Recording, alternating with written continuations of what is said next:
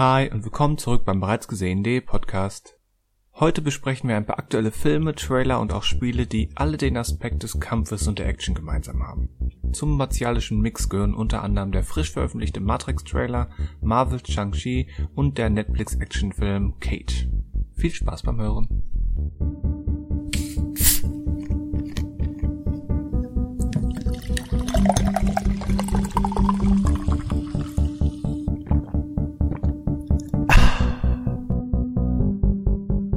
Hallo und willkommen zum bereits gesehenen Podcast. Wir sprechen über Filme, Serien, Trailer, Frühstücksflocken, Trailer.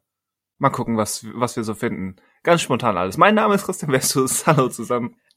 Mein Name ist Daniel Schinzig. Ich äh, habe noch mehr als äh, diese Medien im Kopf gerade. Ich äh, habe da noch was anderes heute im Gepäck. Ich weiß auch nicht, warum sich da Frühstücksflocken zwischengemogelt haben. Vielleicht ähm, spüre ich noch mein Frühstück. Irgendwie. Ähm, könnte sein. Also bei mir war es ein Frühstückscroissant, äh, keine Flocken und ein, ein leckerer Cappuccino, den man wie immer hört. Das stimmt. So ist es. Ja, und ähm, wer ist noch da?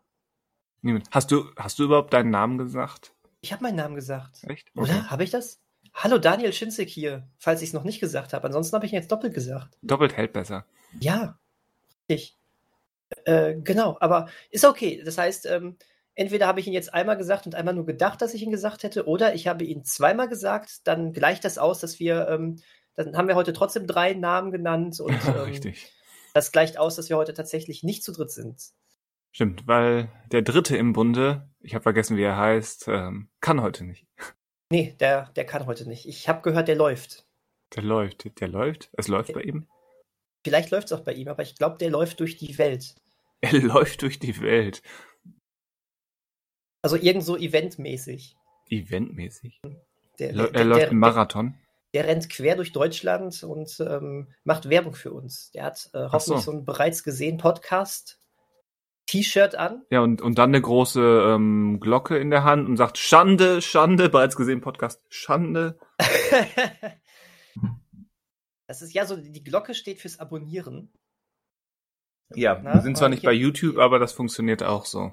Ja, es ist aber, ne, du musst das so ein bisschen übertragen. Und die, die Game of Thrones Anspielung ist eben ähm, der, der popkulturelle Beweis, äh, Verweis. Auf jeden Fall. Und äh, wenn er nur im Unterhemd rumläuft und das am besten auch noch so auf so einem Pappschild nur geschrieben hat, dann ist das noch direkt ein anderer Verweis mit. Ja. Und ja, man hört deine Glocken im Hintergrund ähm, auch läuten bei dir in der Stadt. Okay, das wollte ich gerade fragen. Aber die hören gleich, äh, gleich auf. Hoffe ich. Hoffst du? Hoffe ich. Manchmal glocker, glockern die auch einfach drei Stunden durch. Die glockern drei Stunden durch? Was gibt's denn da zu glockern? Aber echt. Ist macht euch, macht euch irgendwas? mal Glocker. nee, aber ich glaube, sie sind schon weg, ne? Die sind schon. Schon sind sie weg. Ich höre nichts mehr. Ja, siehst du, ich was? auch nicht mehr. Was? was? Hä? ja, äh, was, was ist ein gutes Stichwort? was, was machen Clever. wir eigentlich heute? Was machen Hier. wir? Ja, was machen wir hier? Ähm, wir, wir plaudern ein bisschen. Ähm, ich wollte mal wissen, was du zuletzt geguckt hast. Ich habe nämlich zuletzt einen Trailer geguckt und hoffe, glaube, weiß, dass du den auch geguckt hast. Und äh, es brennt mir auf der Zunge, kurz darüber zu sprechen. Ähm, ich habe Ähm. ihn auch geguckt. Okay. Ich hoffe, wir meinen den gleichen. Den, den Duck Days Trailer. ich finde den immer noch. Ähm, lassen wir das. ähm, ja, nee, nein. Äh, ich, ich glaube, es war ein Trailer, den wir hier schon groß angekündigt haben vor 14 Richtig. Tagen im Podcast und Ich meine- gesagt haben, der kommt heute Abend und dann kam er nicht heute Abend, aber er hat sich, er, er hat sich nicht zu weit verspätet, oder? Nein. Ich meine, wir haben das ja auch ähm, ohne, ohne Zusatzinformation einfach mal rausgehauen an dem Tag. Richtig. Also un unsere Schätzung, der kommt heute Abend, äh, der ba basierte ja auf nichts außer dem Gefühl, dass es bald mal soweit sein könnte. Ja, ja, die, die, die, da, da lief eine Katze schon ein paar Mal vom, Fer vom Fenster her. Äh, man hat gemerkt, die Déjà-vus ähm, haben sich gehäuft. Deswegen war klar, da musste irgendwie was kommen. Wir hatten uns nur ein bisschen mit der Zeit geirrt. Richtig. Aber jetzt ist er da. Aber bevor ich dich zu sehr zu mir werden lasse und wir den Titel einfach immer weiter herauszögern und ich dann gleich wieder hier aus dem Internet wegbreche, nennen wir es doch einfach. Komm, du sagst das erste, ich sag das zweite Wort. The? Das stimmt gar nicht. Lüge. Lüge. Wieso? Okay. Hat er, hat The- er nicht den Artikel? Nein. Bist du Hat er sicher? nicht. Ja, bin ich. Also zumindest in Deutschland nicht. Ach, ich habe ach in gerade Deutschland nicht. ich hab hier gerade den, den, den deutschen Trailer hier. Ja, Da ich nicht. kein The. Im Original steht Echt, The. echt, echt, echt. Ist das, ist das tatsächlich äh, schon wieder ein Unterschied? Ich glaube schon. Aber das wäre lustig, wenn du jetzt The gesagt hättest, äh, ge- gesagt hast und ich hätte dann einfach nur Resurrections gesagt. Hätten wir direkt einen neuen Film. The Resurrections. The ja. Resurrections. ja, also Ja gut. der Originaltitel ist The Matrix Resurrections. Und er hat was mit The Matrix zu tun. Richtig, also. Mit Matrix. Wie ich das so schön sage. Der Hm. Film ist 1999 erschienen. Ich habe damals wirklich Matrix immer gesagt. Ich sage bis Ich heute noch Matrix. Finde ich auch ist, vollkommen legitim. Denke ich auch. Wird ja auch im Film von allen so genannt. Was ist die Matrix? Die sagen ja nicht plötzlich, willst du wirklich wissen, was die Matrix ist? Stimmt. Das wäre auch ziemlich doof. Ja. nee, aber der Film scheint wirklich hier in Deutschland dann das The weggelassen zu haben. Was ich aber auch wirklich nicht schlimm finde, weil das bei den ersten Teilen auch schon so war. Fast so, als hätten sie sich was bei gedacht. Mal, Es muss ja nicht immer doof sein, was sie da machen.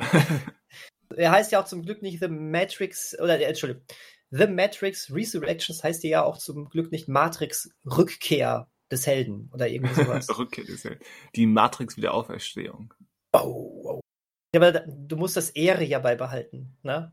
Nach Reloaded, so. äh, Revolutions und Ja, Resurrections. Merkst du was? ja, Die haben das ja auch damals nicht übersetzt. äh, ja, ist richtig. Und auch Deswegen- da war es das deutsch ausgesprochene Matrix und das englische Reloaded Revolutions. Ja, das stimmt. Matrix Resurrections. Das ist eigentlich komisch. Egal. Wurscht. Wir, Wurscht. Bevor wir uns jetzt hier bei der Aussprache äh, aufhängen und das ähm, The. Aber guck mal, das, das, das ist ja schon ein großer Unterschied, wenn du bedenkst, dass Suicide Squad und The Suicide Squad komplett verschiedene Filme sind. Ist Das es stimmt. total verwirrend, dass The Matrix, The Matrix Resurrections im Deutschen Matrix Resurrections heißt und das ist der gleiche Film. Ja. Liebe Leute von Warner Bros. überlegt euch mal, warum The Suicide Squad so wenig Zuschauer ins Kino gelockt hat. Die dachten wirklich, es wäre der Schrottfilm. Ich sag's euch. ja kann, Ähm, kann keinen anderen Grund haben. Es kann keinen anderen Grund haben.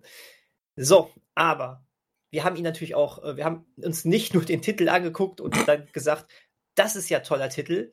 Da sprechen Mehr wir eine möchte, halbe ich- mehr, Stunde möchte drüber. schon, mehr möchte ich schon gar nicht mehr sehen. Wir haben ja auch draufgeklickt, ne? Wir haben auch drauf geklickt, ja. Ähm, hast du eigentlich, hast du eigentlich ähm, direkt auf den Trailer geklickt oder hast du auch dieses, ähm, diese recht, meiner Meinung nach, coole Marketing-Sache von ein paar Tage vorher schon gesehen? Das hatte ich auch die, mit der Seite What, What is the Matrix? Entered the Matrix? Nein, wie hieß Ja, irg irg irgendwie so, ne? Irgendwie so. Auf jeden Fall gab es da zwei Pillen, ne? die, die zu sehen war, die blaue und die rote. Ja. Und äh, du konntest beide anklicken und dann hattest du jeweils zwei ähm, unterschiedliche ähm, Teaser mit so ganz kleinen Einblicken schon mal. Äh, ähm, wenn, wenn du ein zweites. Mal auf die jeweilige ähm, Pille klickst, kommst, kriegst du auch veränderte Teaser. Genau, so leichte Veränderungen gab es dann da drin auch. Was mich richtig beeindruckt hat, dass je nachdem, wann du auf diese Pille geklickt hast, Ja. sogar die jeweilige Uhrzeit sogar sprachlich richtig in den Teaser eingebunden wurde. Das, Das hat mich ich auch das hat mich total beeindruckt. Sowas finde ich ja cool und ich finde, sowas wird mittlerweile viel zu wenig gemacht. Ähm, hätte man vielleicht sowas, hätte man schon eher machen können, äh, ohne Clips oder sowas, um schon mal ein bisschen auf den Film einzustimmen. Aber dass es jetzt überhaupt gemacht wird, fand ich cool. Hm. Ähm, ich stehe auf sowas. Ich finde immer cool, wenn irgendwie so ein bisschen so an Extras mit der Welt gespielt wird, drumherum ausgebaut wird.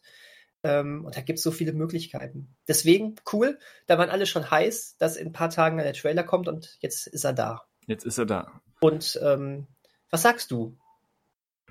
Was sage ich? Ähm, es gefällt mir, aber ich bin nicht umgehauen. Ich weiß auch nicht, ob ich hätte um, also wie, wie ein, ein Trailer zu einem neuen vierten Matrix hätte aussehen müssen, damit ich Hm. umgehauen wäre. Hm, Ist genug drin, dass ich denke, ja, das könnte. Es sind aber auch Sachen drin, dass ich denke, hm, vielleicht was hätte man es ruhen lassen sollen. ja, Aber ich, ich kann mir da noch kein Urteil äh, erlauben und ich möchte auch noch keins mitteilen. Ich mag zum Beispiel, dass das Ganze, dass der Trailer ähm, diese, dieses Blau-Rot-Spiel mit den Pillen ähm, aufgreift und dann quasi in, in Blau anfängt und dann eine zweite Hälfte in Rot hat quasi. Mhm. Der Erweckung quasi. Man hat die ja, rote Pille richtig. genommen. Man wurde geredpillt im Trailer. Wie es mhm. im Internet-Sprech heißt. Ja, also bewertungstechnisch gehe ich, ähm, gehe ich mit dir. Ich habe mir jetzt nicht den Trailer angeguckt und gesagt, äh, wow, ich liege am Boden. Ähm, aber es, ich finde es trotzdem erstmal cool. Also äh, auch, auch ich greife nochmal die Frage auf, ich habe, wie sollte ein Matrix-Trailer aussehen? Ich hatte überhaupt gar keine, ähm, gar keine Vorstellungen so richtig. Äh, was kommt da? Also ich hätte mir vielleicht sogar noch vorgestellt, dass irgendwas kommt, was noch abgedrehter ist. Weil, wenn man so gesehen hat, was ähm, die Wachowskis, oder es ist in dem Fall ja auch nur Lana, ne? Richtig. Ähm, ja, die sind ja auch sehr experimentell immer geworden, gerade die Sense 8, was sie dann mit Tom Tikva zusammen ja auch äh, gehievt haben. Ähm, und auch, auch, auch wenn ich den Film ja gar nicht mag, auch der Jupiter Ascending, äh, die äh, kannten ja schon irgendwie gar kein Erbarmen mehr, was äh, Ideenreichtum und Ausgefallenheit anbelangt, ob das jetzt nun mal mehr, mal weniger funktioniert hat. Ähm, da hätte ich jetzt schon fast, ich hatte so ein bisschen die Angst, vielleicht mit, vermischt mit so etwas wie vage Hoffnung, dass, äh, dass da etwas komplett Abgefahrenes dann jetzt kommt. Ähm, Stattdessen ist es ja gar nicht so krass abgefahren. Man erkennt ja durchaus hier dann wieder, hier geht es um Matrix. das erkennt ähm, man durchaus, ja. Das ist schon mal, das ist ja aber auch gut. Mir gefällt, was ich, was, was man da sieht. Ich hoffe, das, was hier so angedeutet wird an Action-Szenen, ist schon mal ganz okay. Ich hoffe, dass da auch wirklich gute, große Action-Szenen draus entstehen, das Ganze nicht zu sehr in CGI ertränkt wird, denn die Gefahr besteht. Da habe ich jetzt weder Endwarnung ähm, äh, durch diesen Trailer bekommen, noch sehe ich rot durch diesen Trailer. Da ist noch beides drin für den finalen Film, finde ich. Ja, und ähm, selbst, wenn CGI, also es, die können ja in der Regel mit, mit CGI umgehen. Ja, das, das, also meine ich halt. Selbst, selbst das Finale von, von Revolutions ist ja quasi 90% CGI. Aber es sieht Bombe ja. aus, verglichen mit, mit man, manch anderen zugekleisterten ähm, Blockbustern. Ja, natürlich, äh, gar keine Frage. Also für mich gar keine Frage. Äh, Matrix, das Ende von, das Finale von Matrix äh, Revolutions ähm, sieht so viel besser und zeitloser aus, trotz zugekleisterter CGI ähm, Teppich Sachen, so, äh, als, als zum Beispiel das Finale von Batman wie Superman oder so, ne? Zum Beispiel. Ähm, der wesentlich moderner ist. Ähm, nee, gut, aber äh, des, deswegen, also ich, äh, ich fand es erstmal ganz cool, aber was ja schon durch die Teaser so ein bisschen aufgefallen ist, ähm, es scheint sich ja schon so ein bisschen an den Plotpoints des ersten Matrix ähm, entlang zu hangeln, nur als Variante, oder? So Kann man scheint, das so krass sagen? So scheint es. Und ähm, es wurde ja auch jüngst heute oder irgendwie in der Nacht ein ein erster, ja, es ist keine Inhaltsangabe, es ist so eine PR-Umschreibung, die Warner Bros. wohl veröffentlicht haben.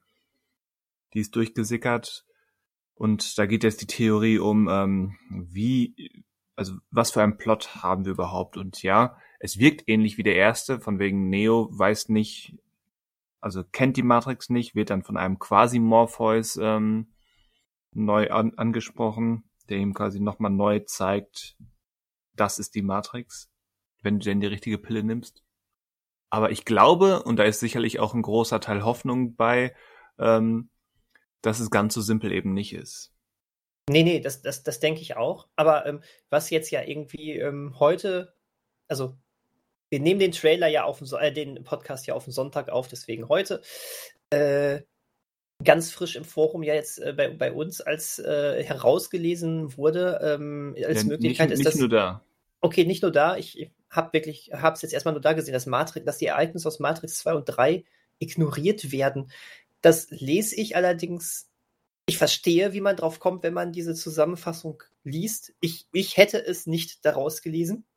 Bei, bei solchen äh, Formulierungen wie, das ist eine Fortführung der ähm, in Matrix etablierten, also das, das in, in der ersten Matrix etablierten Geschichte ist, das heißt für mich zum Beispiel auch erstmal nur, dass sie halt in der ersten, im ersten Matrix-Film etabliert wurde. Also, ähm, aber ich, ich finde auch das, was man da im Trailer sieht, würde für mich hervorragend an das Ende von Teil 3 passen. Äh, ja, es, es gibt auch schon Bildhinweise, ähm, die, die ganz klar auf Geschehnisse von zwei und drei Hinweisen, Neo, Neo hm. mit den verbrannten Augen und so weiter. Ja, ja. Siehst du, also für, für mich wird das wunderbar passen, dass du plötzlich, dass das, äh, dass es nach den Ereignissen von Teil 3 eben irgendwie wieder so auf Null gesetzt ist und, äh, und ne? genau, es gibt ja auch fast keinen keinen Filmplot, der sich so gut dazu eignet, genau. äh, mit Wiederholungen zu spielen. Richtig, so ist es. Also deswegen, da habe ich jetzt eigentlich keine Angst. Ich kann es ähm, mir auch ähm. beim besten Willen nicht vorstellen, ähm, dass, dass Warner Brothers und, und ähm, Lana Wachowski erst recht nicht, mhm. dass die so simpel einen auf Halloween oder auf, auf ähm, Terminator Dark Fate machen. Ähm, genau. Ich denke, also ich halte es auch gerade für, für ähm, nicht besonders wahrscheinlich. So ausgeschlossen nicht, aber für nicht besonders wahrscheinlich. Ähm, Im Dezember wissen wir dann mehr, aber das glaube ich glaube es nee. einfach nicht. Also vielleicht, vielleicht orientiert man sich wieder mehr an dem ersten Film. Das mag auch alles sein, das ist ja vielleicht auch gar nicht doof, aber man wird das nicht ignorieren. Das wäre, das würde mich bei den so viele Originalbeteiligten, das würde mich echt ähm, äh, doch wundern.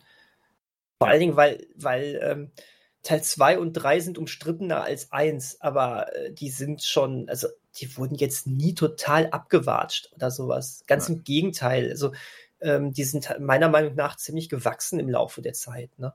Ja. Ähm, und deswegen, also, nee, das glaube ich nicht. nee.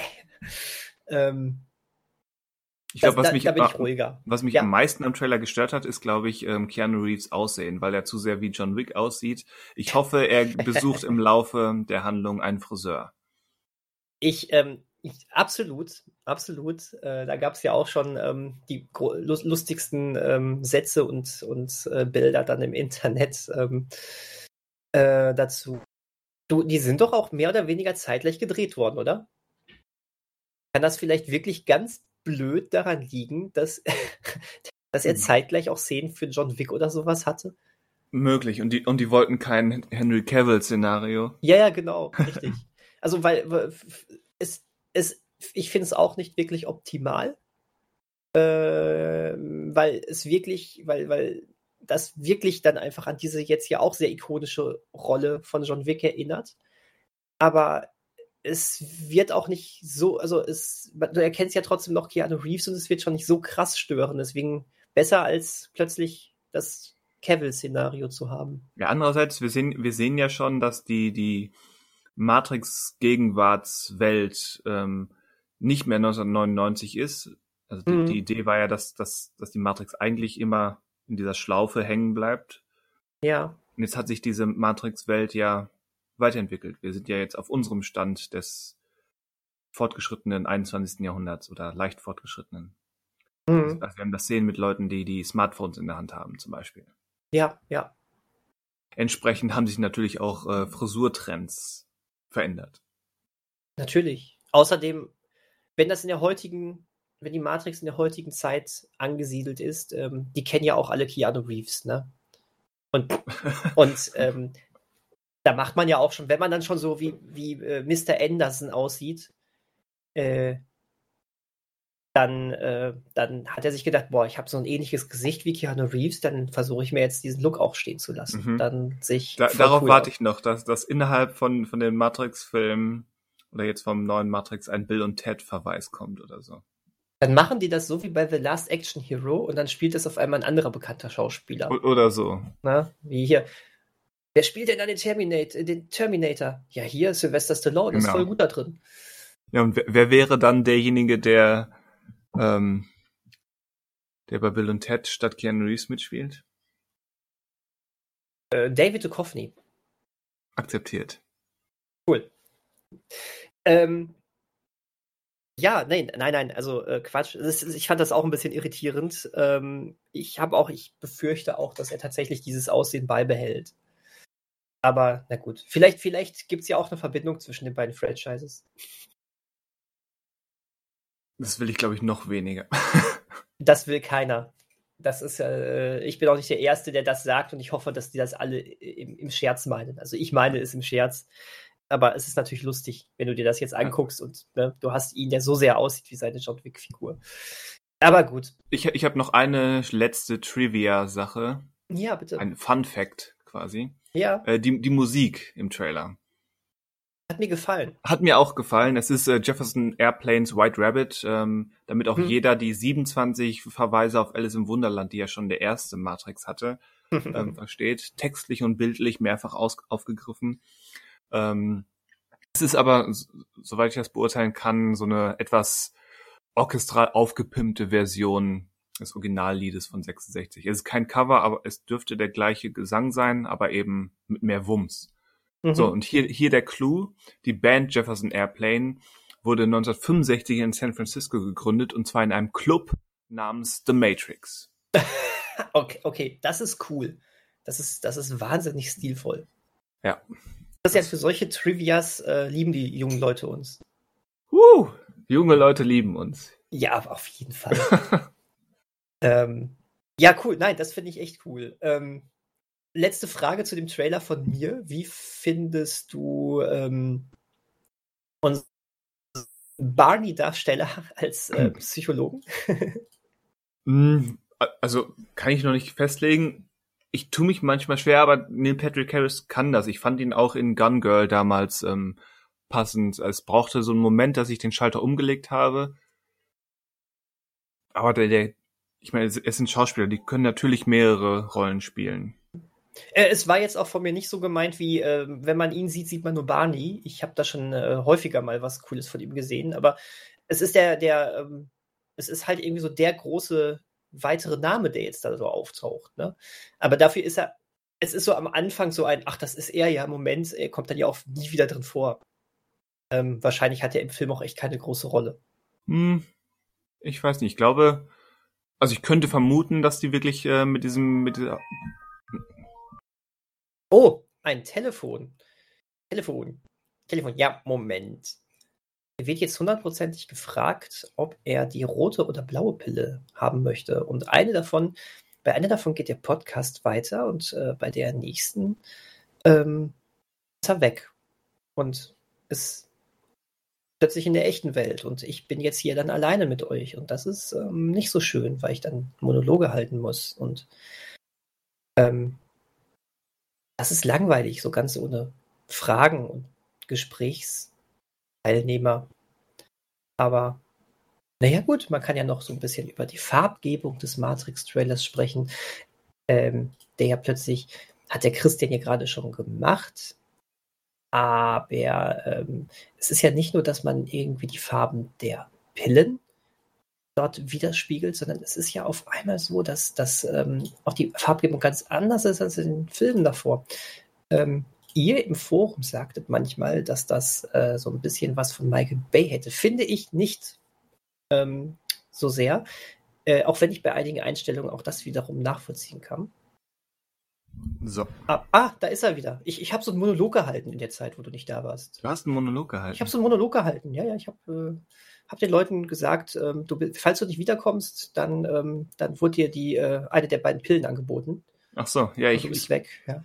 Ähm, ich wollte einmal noch kurz auf die Fa äh, ganz kurz fiel mir noch ein, dass im Forum manchmal gesagt wurde, sie finden das mit der Farbgebung ähm, des ähm, äh, Trailers nicht ganz so cool. Also nicht das, was du gesagt hast mit den, ähm, äh, mit den Pillen, äh, sondern dass manche, dass es manchmal so ein bisschen wie es bei so Michael Bay-Filmen aussieht von der Farbgebung. Ähm, Finde ja. ich nicht so. Also äh, ich verstehe, warum man vielleicht ein bisschen irritiert ist, aber ähm, hier, hier sei noch mal dran erinnert, dass dieser, dieses krass Grüne, was einige Leute mittlerweile mit Matrix verbinden, so nie in den Kinofassungen drin war.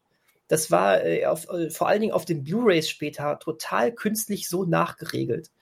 Ähm, und ist mittlerweile in den neuen Mastern äh, der Filme ähm, wo auch der Originalkameramann von damals wohl dran beteiligt wurde, wurde das wieder erheblich zurückgeregelt. Ähm, dieses krass Grüne, und ich weiß jetzt echt nicht, mit welchem Master die Filme in den äh, Streaming-Services zu finden sind, wahrscheinlich aber auch mit diesem komplett künstlichen. Das ist wirklich ähm, eigentlich so gar nicht gew nie gewollt gewesen. Also schon irgendwann für die Blu-rays war es dann offensichtlich gewollt, aber die Wachowskis wollten das nie so krass. Also schon Grünfärbung, aber halt nicht schon so. Grün, genau, schon, das ist schon richtig, aber äh, dieses richtig krass übertriebene ähm, ist, äh, das, das gab es nicht. Kann man, man kann mal auf, ähm, man findet wunderbare Vergleichsbilder auf, ähm, auf diversen äh, Blu-ray-Testseiten. Ähm, einfach mal die, äh, einen Bildvergleich machen mit den äh, alten Blu-rays, das, das ist schon krass. Also es ist wirklich wesentlich neutral. Das ist eher so ein kleiner Grünstich, den ich auch in dem neuen Trailer sehe. Ähm, aber weit weg von dem, was die ähm, alten Blu-rays da geliefert haben. Das sei vielleicht so mal einmal noch gesagt, um das vielleicht einzuordnen mit der Farbgebung. Jetzt bist du baff, oder? Nein, für mich war das ja keine Neuigkeit. Ach so, okay. ähm, genau ist einfach, aber deswegen, ich, ich fand jetzt, ähm, dass das gar nicht so krass anders war. Mein, mein, mein Lieblingsshot des Trailers ist sowieso ähm, äh, Neo mit der Badeente auf dem Kopf. ja.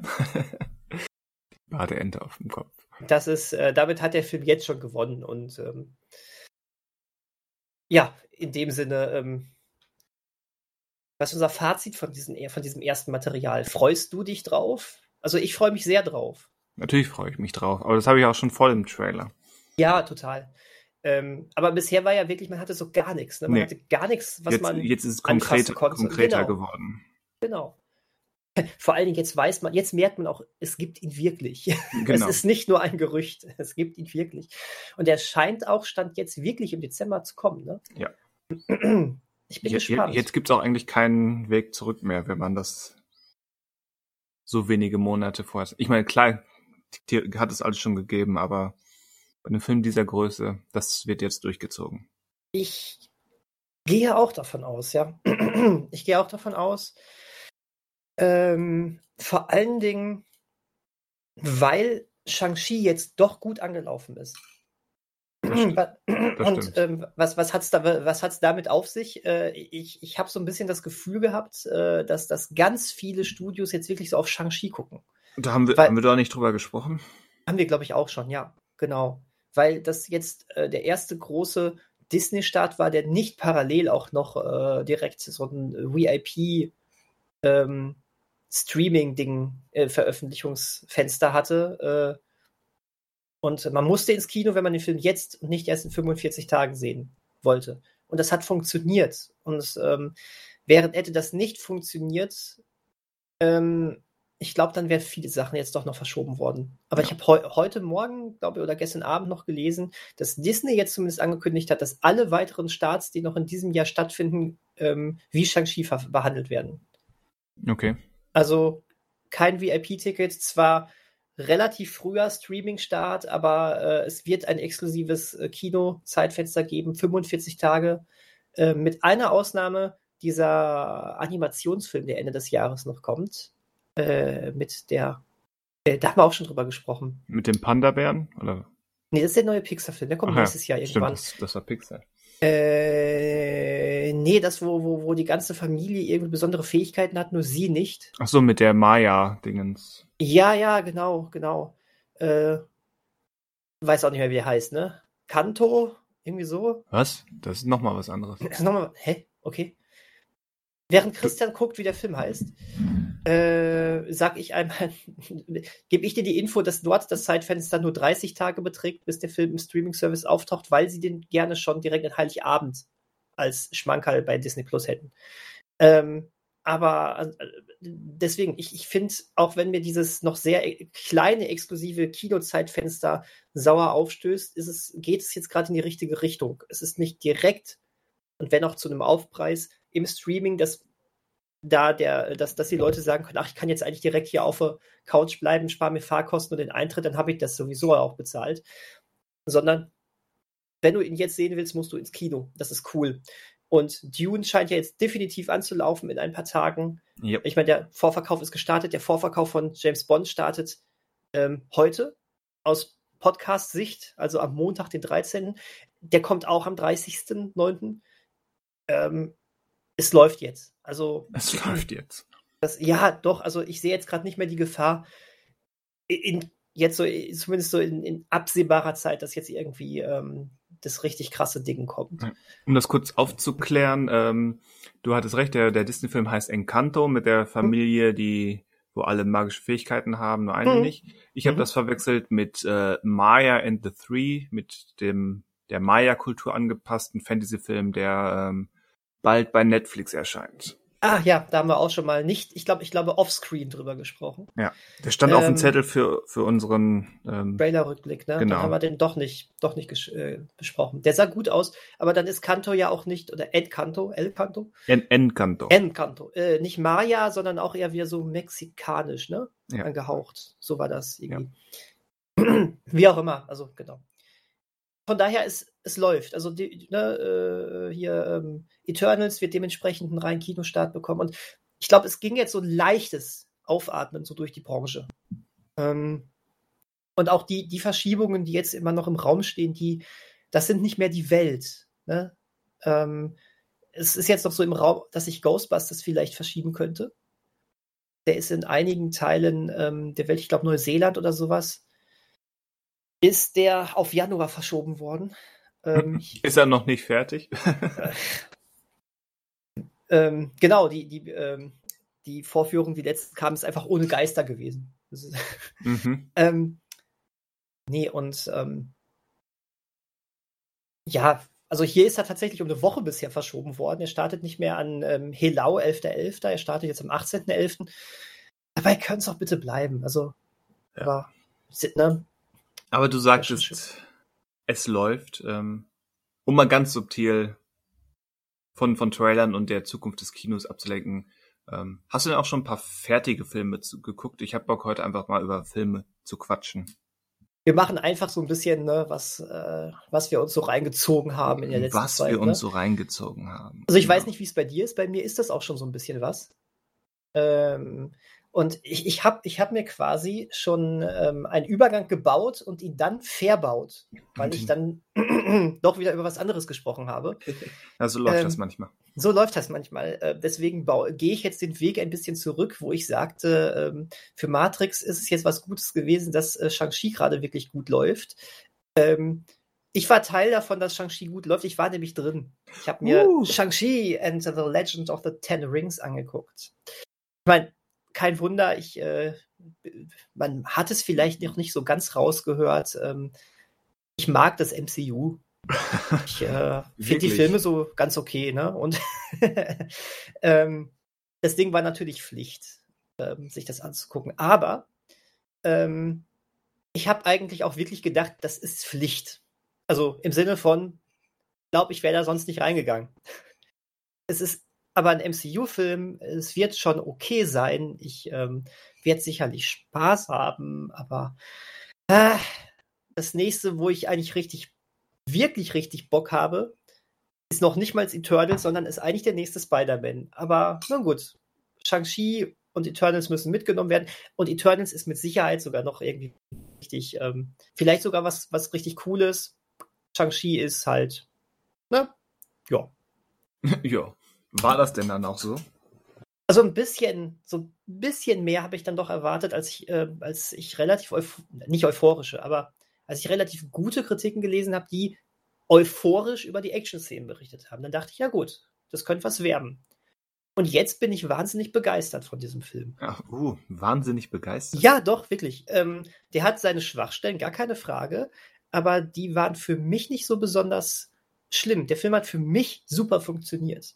Ähm, und das hat mehrere Gründe gehabt. Ähm, er ist, ähm, er ist ein MCU-Film. So, das muss man jetzt direkt mal sagen.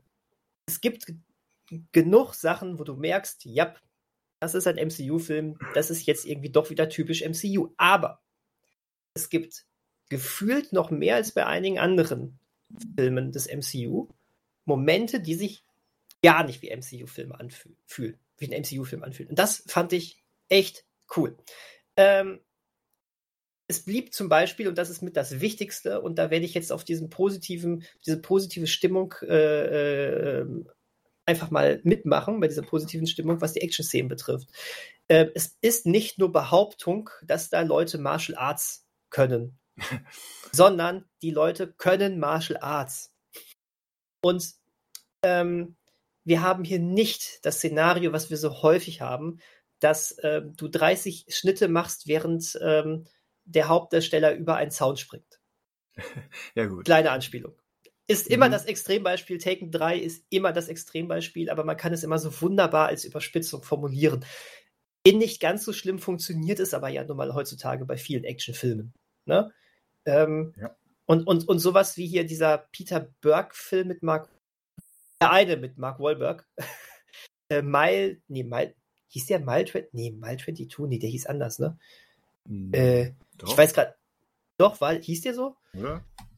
Ähm, guck mal, so gut war der. Mile 22, ähm, ja. Der war ja sogar noch schlimmer, weil der hatte Leute, die Martial Arts können und hat das trotzdem komplett zerschnitten.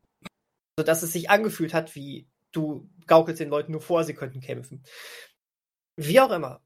Diese ganzen Negativbeispiele, jetzt mal weg. Shang-Chi macht es nämlich genau richtig und es war so geil, das zu sehen. Ähm, du hast Leute, die können das und die Kamera zelebriert das. Es ist so cool. Es werden möglichst wenig Schnitte gemacht. Äh, ja, die Kamera ist manchmal, man, natürlich ist man nicht auf einmal im, im ähm, man, man, ist immer noch bemüht, Kamerabewegung drin zu haben, das alles relativ das ist auch legitim. Vollkommen. Man ist manchmal auch ein bisschen zu nah dran vielleicht am Geschehen. Das ist mir so ganz am Anfang mal ein, zwei Mal aufgefallen. Aber trotz alledem, du, du kannst diese Kampfszenen wirklich genießen. Und da hat der Film für mich schon am Anfang direkt gewonnen. Weil ähm, ähm, die, die ersten 10 bis 15 Minuten, auch hier Respekt, sind komplett in, äh, in ähm, Chinesisch, auf Chinesisch, mit Untertiteln. Mhm. Finde ich überhaupt nichts Besonderes bei, aber gerade in diesem krassesten, krassen Mainstream-Sektor musst du ja schon fast sagen, die yeah. trauen dem Publikum ja schon ziemlich was zu. In der Tat. ähm, und ähm, also da gab es, allein in diesem Prolog gab es eine Kampfszene, die war so poetisch, die war so geil. Das war, das war, das war, das war mehr Tanz als, ähm, als wirkliche Kampfszene. Ähm, da, da ist so viel Ausdruck zwischen den beiden beteiligten Charakteren gewesen. Ähm, und ähm, Blicke haben so viel ausgesagt. Ähm, ey, das war toll. Es war nichts, also das ist jetzt ein Schwärmen auf ähm, das, was ich dachte, was der Film sein würde und was ich dann letztendlich bekam. Wenn jetzt jemand diesen Film vergleicht mit äh, asiatischen Kampfklassikern, ne, dann ist das äh, ne, dann ist das wieder was, dann sieht das anders aus. Der Film verneigt sich aber davor und versteht offensichtlich, worauf es da ankommt. Und das ist cool. Der Film hat einen richtig coolen Score, finde ich auch, der auch sehr darum bemüht ist, ähm, äh, asiatisch zu klingen. Ähm, fand ich auch cool. Äh, es war nicht so wie bei äh, Wonder Woman 1984, wo ein Hans Zimmer oh, einfach einfach einen äh, beliebigen austauschbaren Score macht, den du auch, äh, der auch in 2000, wenn, hätte der Film 2020 gespielt, ja, funktioniert hätte. Das war bedauerlich. Ähm, theoretisch war das aber ein guter Score, aber was soll das? Der war so austauschbar einfach. Nein, hier hat das einfach gepasst. Und da hatte mich dieser Film schon. Es war, das war so super, ne? Und ähm, dann um bei den Action-Szenen zu bleiben, das hast du auch noch ein paar Mal. Also auch die erste Action-Szene mit dem äh, Shang-Chi selber ähm, ist ähm, richtig super. Also das, die, die, die hast du auch, die siehst du so in Ausschnitten auch in den Trailern. Das ist die im Bus. Ähm, das äh, ist, mhm. ist, kein Spoiler, das sieht man ja wirklich in allen Trailern. Ähm, hier kommt es jetzt zu so einem kleinen Aber. Ähm, das MCU kommt da auch nicht aus seiner Haut. Ähm, selbst schon diese Action-Szene, die ja eigentlich in dem relativ geerdeten Szenario Bus stattfindet, ähm, hat ein CGI-Problem.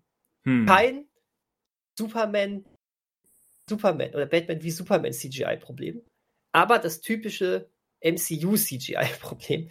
Ähm, man will unbedingt relativ spektakuläre Einstellungen machen und sowas und deswegen sieht das einfach an manchen Stellen unrealistischer aus, als es mit etwas mehr Feingefühl hätte aussehen können.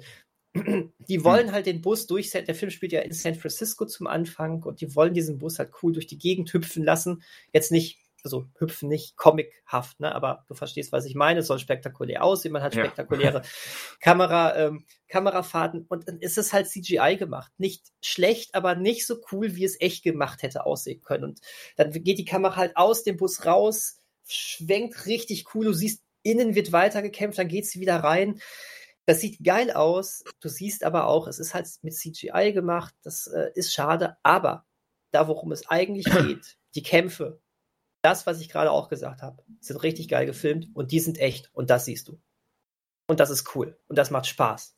Okay. Ich würde so weit Jetzt. gehen und sagen, Shang-Chi hat die, zumindest was so Kämpfe angeht, nein, auf jeden Fall, was Kämpfe angeht, die mit Abstand besten Action-Szenen aller MCU-Filme. Ja. Ich musste erst mal überlegen, was auf Platz 2 wäre. Wüsste ich auch nicht. Weil, aber ähm, ich glaube, hier können wir endlich mal sagen, wir können hier die Action, also ich fand die, MC, die Action im MCU in den besseren Filmen zumindest immer ganz gut. Aber hier sticht sie wirklich mal hervor. Und das ist cool. Da gab es dann hinterher noch mal was an einem Hochhaus, an so einem Hoch, Hochhaus äh, ähm, Gerüst, so ein Baugerüst, auch ja. total spektakulär. Ähm, und ja, irgendwann wird der Film dann immer größer und größer dann spielen irgendwann diese, äh, ähm, diese Art von Kämpfen nur noch eine untergeordnete Rolle. Und ich verstehe, wenn Leute sagen, das ist jetzt schade. Der Film wird für mich dann allerdings, ähm, für mich dann aber immer mehr ikonische, sehr, sehr coole Bilder, die auch wirklich mal sehr an coole Comic-Panels erinnern. Okay. Ähm, verstehe, wenn man sagt, das wird mir jetzt zu groß und zu doof. Fand ich gut, so, vor allem, so ein bisschen wie bei Black Widow, wo es ja zum Finale hin auch etwas größer als nötig wurde. Äh, Black Widow war noch schön klein. Okay. Aha. Ähm, der Film greift ganz, ganz, ganz tief in ähm, die Trickkiste, die die asiatische Kultur zu bieten hat. Und das fand hm. ich cool. Ich verstehe, wenn da Leute aber sagen, das scha schade, dass der Film nicht so geblieben ist wie in der ersten Hälfte. Das klingt für mich auch wie zumindest ein gefährliches Spiel mit, mit Klischees. Ein, ein potenziell gefährliches hm. Spiel die er meiner, in, das ist eine Falle, in die er meiner Meinung nach nicht reintappt. Okay. Aber auch das ist jetzt so ein bisschen meine Sicht darauf. Ich fand das cool. Ich fand es saugeil, wie das eingefügt worden ist, alles. Ähm, du kannst ihm eher, glaube ich, ähm, vorwerfen, dass, das, dass er das alles einbindet, um schöne Bilder zu erzeugen. Und mehr nicht. mehr nicht. Ne, so, das, also das ist vielleicht. Das narrativ ist, ist es dann unterm Strich doch so der klassische Origin eines Helden? Nein. Und das ist jetzt vielleicht, das ist auch das nächste, was ich unbedingt erwähnen muss. Ähm, also, ja und nein. Ja, äh, es ist vielleicht irgendwo die typische Origin eines Helden, vor allem ja, stopp, stopp mal eben, stopp mal eben, da, wackel ja. mal eben an deinem Mikrofonkabel oder so, du kommst ganz verzerrt bei mir an. Und jetzt? Jetzt ist es deutlich besser. Okay. Ich hatte dich gerade nämlich auch verzerrt. Äh, so. Da muss irgendwas zwischen uns gewesen in, sein. In der was Luft. War, in der Luft. Hier liegt Spannung in der Luft. Okay. Ähm, was war denn das Letzte, was äh, du verstanden hast? Ich habe das meiste verstanden, aber halt so mit diesem. Oh, ja, ich, ich, verstehe. Ich hatte das gerade bei dir auch, als du dich gerade zu Wort gemeldet hattest. Ähm, gut. Ähm, also, äh, wenn wir den Blick auf Shang-Chi selbst haben, dann ist das mitunter die typische. Ah, ja, also von den Stationen her schon die typische Heldenreise aber einer der besseren im MCU. Er selber ist nicht der krasseste äh, Charakter, der jetzt irgendwie äh, in, in großem Gedächtnis bleibt. Er ist aber sympathisch. Das reicht mir vielleicht auch schon. Ähm, vor allen Dingen. Ist was, schon mal nicht verkehrt, ihn genau, sympathisch zu finden. So ist es. Aber er, er, ist jetzt aber, er ist nichts, wo du sagst, boah, das ist so ein cooler Charakter. Er ist jetzt kein Tony Stark, der nicht sympathisch war, aber der direkt irgendwie alles an sich gerissen hat, ne? Ja, ja. In seiner Origin. Aber ich mochte den, was daran lag, weil du ihn mal wirklich in seinem Alltag kennenlernst. Äh, du lernst ihn kennen, wie er aufsteht, was er als Neben, was er als Job macht, äh, dass er äh, so, so, also das ist cool. Und ähm, Ja, also das, das, das ist super, das funktioniert. Warum ich aber jetzt gerade so erst so im ersten Augenblick gesagt habe, nein, das ist nicht die typische Marvel-Story, ist, weil noch mehr als es die Origin-Story von ihm ist, ist es die Story des Bösewichts, des Antagonisten. Hm, okay. Und auch hier, so wie es krass ist, dass die Action-Szenen mal wirklich richtig erwähnenswert sind, ähm, finde ich das hier, ist es schon fast ein kleines Wunder weil das MCU hat irgendwie, er ist nie aus, dieser, aus seiner Situation rausgekommen, ein Bösewicht-Problem zu haben. Schon, ja. Und das hier umgeht dieser Film. Das ist ja dieser. Äh, äh, die, die, Legende Tony, Tony Lang. Ganz genau. Und der ist nicht. Wir hatten so viele tolle Leute schon als Bösewichte. Ähm, und wie häufig haben wir geweint? Äh, ich fand sogar noch einen Mats Mikkelsen in äh, Doctor Strange, irgendwo okay, auch wenn man, wenn, wenn er verschwendet war. Aber was Komplett ich, wein, ich, ich weine bis heute, äh, was äh, Christopher Eccleston angetan wurde. Ja. Was ist das für ein toller Darsteller? Und äh, oh, naja, egal. Hier merkst du, warum. Hier, hier hast du eine Legende, die das spielt. Und du verstehst, warum. Diese, dieses Intro, hm. von dem ich vorhin erzählt habe, die ersten 15 Minuten, die komplett ja auch auf Chinesisch sind, ne? Ja. Handeln nicht von Shang-Chi. Das habe ich mir jetzt gedacht. Mhm. Sie handeln von ihm und seiner Vorgeschichte und seiner Geschichte. Und seine Geschichte, sehr emotional, ähm, ist auch das, was die Haupthandlung auslöst. Ähm, okay. Und das steht wirklich krass in so einem emotionalen Mittelpunkt. Ähm, also, wer nur mit einem Auge hinguckt, der wird danach sagen, ist typisch Marvel gewesen. Mit ein bisschen mehr Kung Fu. also, wenn man aber, finde ich, genauer hinguckt, ein bisschen mehr in der Geschichte drin ist, dann macht der Film doch schon sehr vieles ähm, besser. Und das ist cool. Also, für mich war der Film eine Riesenüberraschung. Ähm, ich sehe die Schwächen, die der Film auch hat. Ja, keine Frage. Ähm, sie störten mich allerdings nicht, deswegen bin ich jetzt gerade wirklich richtig euphorisch. Ähm, Merkt man. Und das aha. ist gut. Ähm, und ähm, genau, noch zum letzten Punkt, äh, über den man aber nicht lange sprechen muss, weil jetzt bin ich so euphorisch, dass ich diesem Film auch so wahnsinnig viel Screentime gebe. Ähm, ich muss zumindest noch einmal sagen, ich habe auch äh, ein bisschen Angst gehabt, ähm, dass die äh, äh, Aquafina nervig sein könnte in dem Film. Ach, so, Quatsch. Äh, äh, na, es ist halt ne, nicht, weil ich sie nicht mag, sondern weil äh, diese Art von Charakteren immer ähm, das Potenzial haben, auch ja. nervig zu sein. Und das Gegenteil zwischen ihr und dem Hauptdarsteller, äh, Simu Liu heißt der, ne? Äh, so in etwa, ja. Ist fantastisch. Also du, du, du glaubst den beiden, dass die richtig krasse Freunde sind.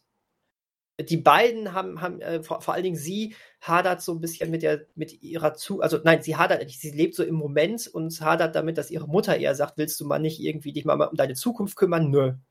So in der Art. Und sie ist so grundsympathisch und an den richtigen Stellen macht sie richtig coole Bemerkungen, die auch wahnsinnig lustig sind. Und jetzt kommt's. An den richtigen Momenten bleibt sie aber ernst. Und das, das kann man nicht über jeden Sidekick-Charakter sagen. Nein, nein, und gerade im, im, MCU, MCU, nicht. Ja. Gerade im MCU nicht.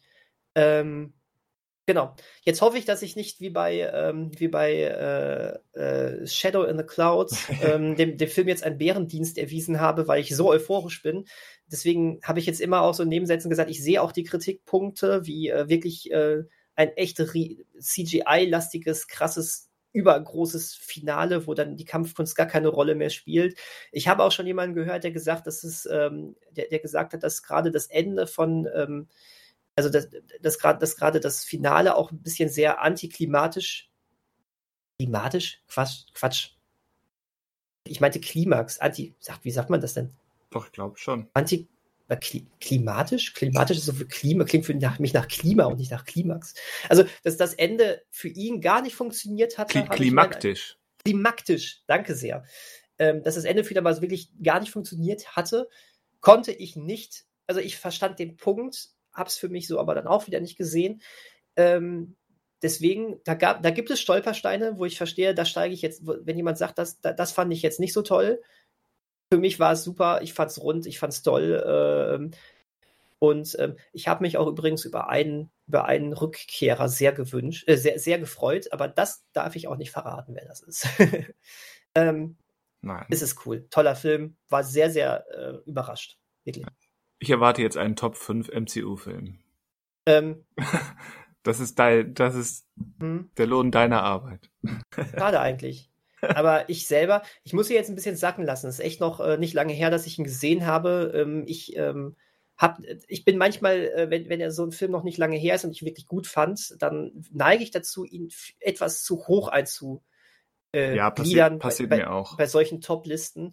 Aber ähm, deswegen bin ich jetzt mal ganz vorsichtig. Jetzt hätte ich nämlich fast gesagt, also für mich ist der Top 5 der MCU-Filme. Da bin ich jetzt ein bisschen vorsichtiger. Aber was, worauf wir uns definitiv wirklich ganz locker einigen können, ist, dass er definitiv in der oberen Hälfte der MCU-Filme mitspielt. Hm. Und das hätte ich nicht gedacht vorher. Magst du spontane Top 5 raushauen?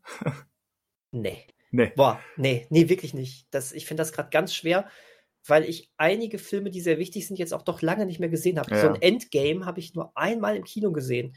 Ähm, den möchte ich unbedingt mal wiedersehen, zum Beispiel. Also, ich glaube, das ist ganz witzig, wenn du mich jetzt fragst, was sind so deine, wirklich ganz spontan, was sind deine Lieblinge, dann sind das ganz persönlich immer noch welche aus Phase 1. Aus Phase 1? Ja. Äh, ich finde den ersten Avengers zum Beispiel. Ja, gut, der erste Avengers bei mir auch. Und der erste Iron Man der war mir ich, nicht so. Den finde ich zum Beispiel immer noch ganz klasse. Den habe ich aber auch schon lange nicht mehr gesehen. Ne? Ähm, das sind so die Sachen, aber ich glaube, da, wenn du mich so fragst, da müsste wahrscheinlich sowas rein wie Guardians of the Galaxy. Wobei ich dir auch nicht Volume 2. Ja, ich wollte gerade sagen, ich könnte dir gerade nicht spontan sagen, welcher von den beiden. Ähm, ich weil schon. Auch, auch hier ist zwei lange her, aber auch eins ist schon so lange her. Das sind so viele Filme, so viele hat man auch irgendwie jetzt länger nicht gesehen. Ich, hatte, ich hätte dir jetzt zum Beispiel gesagt, ich fand, ich fand Thor Ragnarök richtig cool. Dann habe ich den letztes Mal wieder gesehen und da ist der irgendwie doch ziemlich abgerutscht im, äh, ähm, ich fand ihn immer noch gut, ne? Aber er ist nicht mehr so geil gewesen, wie ich das in meiner Erinnerung zum Beispiel hatte. Ja. Ähm, den habe ich auch erst einmal gesehen. Ja, und ähm, der hatte irgendwie beim ersten Mal äh, wesentlich mehr Eindruck bei mir hinterlassen. Deswegen ist das echt ähm, echt schwer. Dazu kommt, dass ich nur wenige MCU-Filme wirklich nicht gut finde. Also die meisten wabern sowieso in so einem, ich finde die gut, da ja, ich dahin. Da, das äh, stimmt. es gibt halt auch, es gibt wenige Ausreißer nach ganz unten. Es gibt aber auch, ähm, obwohl ich Fan davon bin, ähm, wenige Ausreißer wirklich nach oben. Ähm, und Shang-Chi auch, auch das stimmt. Und Shang-Chi ist aber irgendwie so ein, immerhin so ein halber Ausreißer nach oben, finde ich. Und das fand ich cool. Ähm, also ich, ich kann wahrscheinlich meinen mein Platz 1 und 2 im MCU benennen und alles darunter wird mhm. schwammig. Mhm. Verstehe ich. Was ist denn das bei dir? Äh, auf 2 der erste Avengers, auf 1 Guardians 2. Ah, okay, was gerade ja auch schon so ein bisschen ja. rauszuhören war. Ja. Ich, ähm, wenn ich dran denke, äh, dann würde ich vielleicht mal, ich mache mir mal bis nächste Woche Gedanken über eine Top 5, okay? Okay. Weil das macht mich jetzt für mich selber auch so ein bisschen neugierig, was ich machen würde. Dann denke ich da vielleicht auch nochmal genauer drüber nach. So machen wir das. Manuel, du auch. Zusätzlich zu Emanuel. Allem, Moment. Bei Manuel, bei Manuel Moment, jetzt habe ich gespoilert. Jetzt hast du gespoilert. jetzt hat er Angst. Jetzt hat er Angst. Wobei gerade beim äh, Manuel wird mich das sogar noch wirklich fast noch mehr interessiert als bei uns beiden, weil Manuel dem MCU noch kritischer eingestellt ist. Gegenüber eingestellt ist. Das fände ich spannend, ob, äh, weil ich, ich könnte mir auch vorstellen, dass ihm das schwerfällt, dann eine Top 5 zu machen. Aber deswegen, Manuel, mach das mal bitte. Fände ich cool, wenn wir da nächste Woche mal so fünf bis zehn Minuten drüber quatschen. Meinst du, da kommen wir hin? mal gucken. Kriegen wir hin. Ansonsten wird das ein M unser, unser MCU Top 5 Podcast. Als, ja. als, ob, als ob wir da nicht äh, drei Stunden mitfilmen könnten. Oh, natürlich können wir das. Ja, siehst du. Na gut, so. Ich hoffe, jetzt habe ich allen ähm, so ein bisschen die Sabberfäden äh, hervorgezaubert mit, meiner Schwärmerei, mit, meiner Schwärmerei, hier der von Shang-Chi und die zehn Ringen. Es ist übrigens. es ist übrigens, äh, es gibt einen sehr, sehr geilen Dialog zwischen ihm und äh, der Aquafina über den Namen. Das ist, ist super, ist ganz, ist ganz fantastisch. Über den Namen Shang-Chi? Ja. Okay. Und über sein amerikanisches Pendant dazu. Es ist geil. Das ist äh, wieder so Comedy Gold gewesen.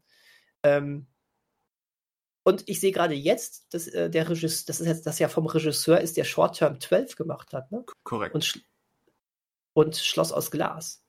Krass. Ja. So ist das. Sind schon gute Leute, die sie sich da holen. Wenn man sie denn machen lässt. Also ich weiß jetzt, also ich weiß jetzt nicht, wie, wie, wie äh, sehr er jetzt hier Freiheiten hatte. Ne? Ja, ich meine, er ist kein Actionregisseur, wie man an seinen anderen so ähm, ist es. Filmen sieht. Also das, das wird dem Pre-Viz-Leuten und dem Choreografen wahrscheinlich zum größten Teil obliegt haben. Und Destin Daniel Cretton sagt dann Yo oder nee. Hm. Würde Ja, ich jetzt mal ganz sal- salopp simplifizieren. Aber Also- das Drumherum, ähm, darauf kommt es ja auch an. Ab, absolut. Aber irgendjemanden haben wir auf jeden Fall zu verdanken, dass diese Action-Szenen so aussehen, wie sie aussehen. Und dafür danke. Also, wie gesagt, noch weniger CGI, gerade in den Szenen, wo es nicht so wirklich notwendig gewesen wäre, wäre noch schöner gewesen. Es, das MCU kommt dann auch, auch nicht aus seiner Haut. Eine gewisse Größe will und muss man offensichtlich bieten. Aber egal, es sieht trotzdem so gut aus, teilweise, was, was da körperlich gezaubert wird. Hammer. Hammer. Ja, was hast du denn geguckt? Was habe ich denn geguckt? Ich überlege. bei äh, dir auch gekämpft. Ja, dann, dann ziehe ich nämlich jetzt diesen Film vor, weil man den am besten damit vergleichen kann. Okay. Ähm, weil deine Freundin hat in unserer WhatsApp-Gruppe einen, einen Filmtipp rausgehauen und dann, das habe ich gesehen, dann war ich 20 Minuten später am Scrollen, ja, was gucke ich denn noch? Ich habe noch Zeit für einen Film Ach, und dann ist es der geworden. war das den, den Tipp, der, der, der, den sie gestern rausgehauen hat? Genau, gestern. Ach, den, den, ja geil. Dann haben wir die ja hintereinander weggeguckt, weil äh, sie hat den Film rausgehauen, nach, unmittelbar nachdem wir ihn gesehen haben. Das habe ich mir gedacht, ja. Die, Rede, wär- die Rede ist äh, von Kate, frisch erschienen bei Netflix. Ja, also wirklich ganz frisch. Wir sind äh, up to date. Weil ähm, ich weiß nicht, ob du diese Erfahrung auch gemacht hast. Man sagt immer, die sind ja eh für immer dann da drauf.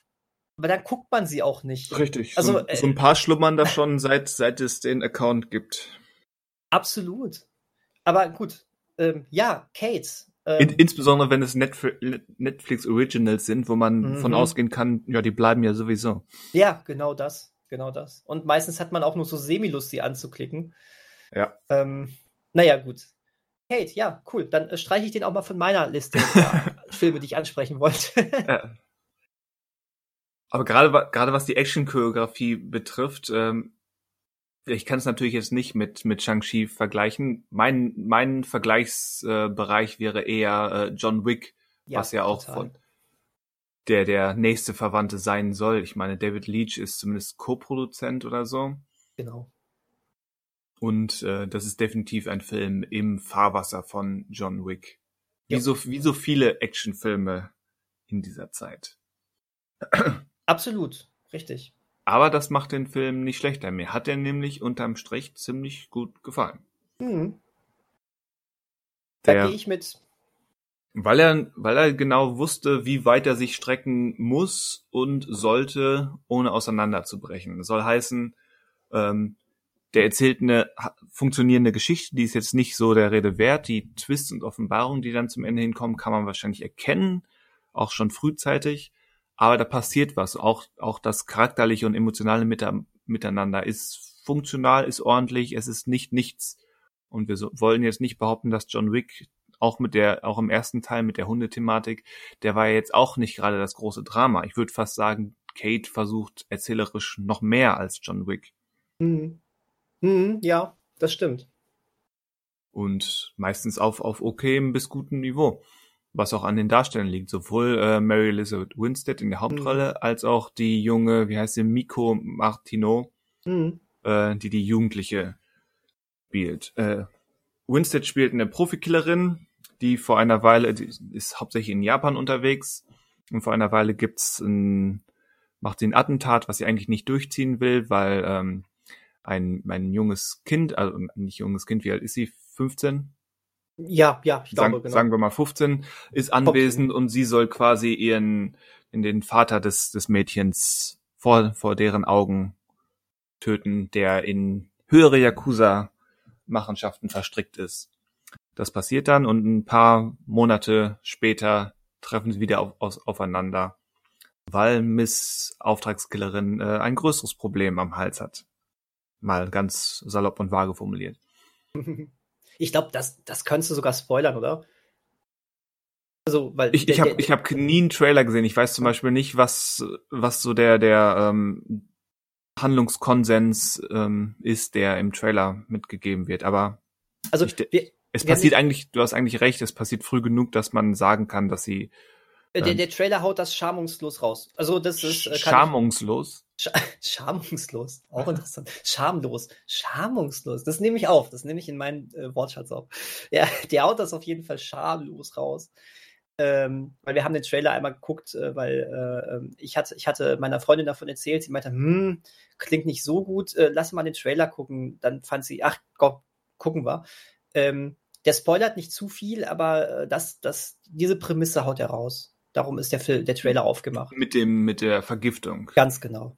Ja, dass äh, Mary Elizabeth Winstead alias Kate wird vergiftet und hat ähm, nur noch einen kurzen Zeitraum, wo sie immer mal wieder so neue sich äh, Medizin in den Körper hauen muss, um überhaupt aufrecht laufen zu können. Und so ist natürlich, hat das Ganze die Aktion ähm, erstreckt sich über einen recht kurzen Zeitraum, sehr zeitdeckend erzählt und immer mit dieser, ja, mit der quasi tickenden körperlichen Zeitbombe im Hintergrund. Was auch dazu, dafür sorgt, ähm, dass Kate im Laufe der Zeit auf John McClane-Niveau unterwegs ist, was ihre körperliche Versehrtheit betrifft. Ja, absolut. Was ich als Pluspunkt ähm, aufführen würde, weil das, das trauen sich nicht viele, gerade, gerade wenn sie, wenn sie dann eine, eine weibliche Action-Heldin haben. Mhm. Klar, ähm, Charlie Theron hat in Atomic Blonde ordentlich kassiert, also Schläge und dergleichen.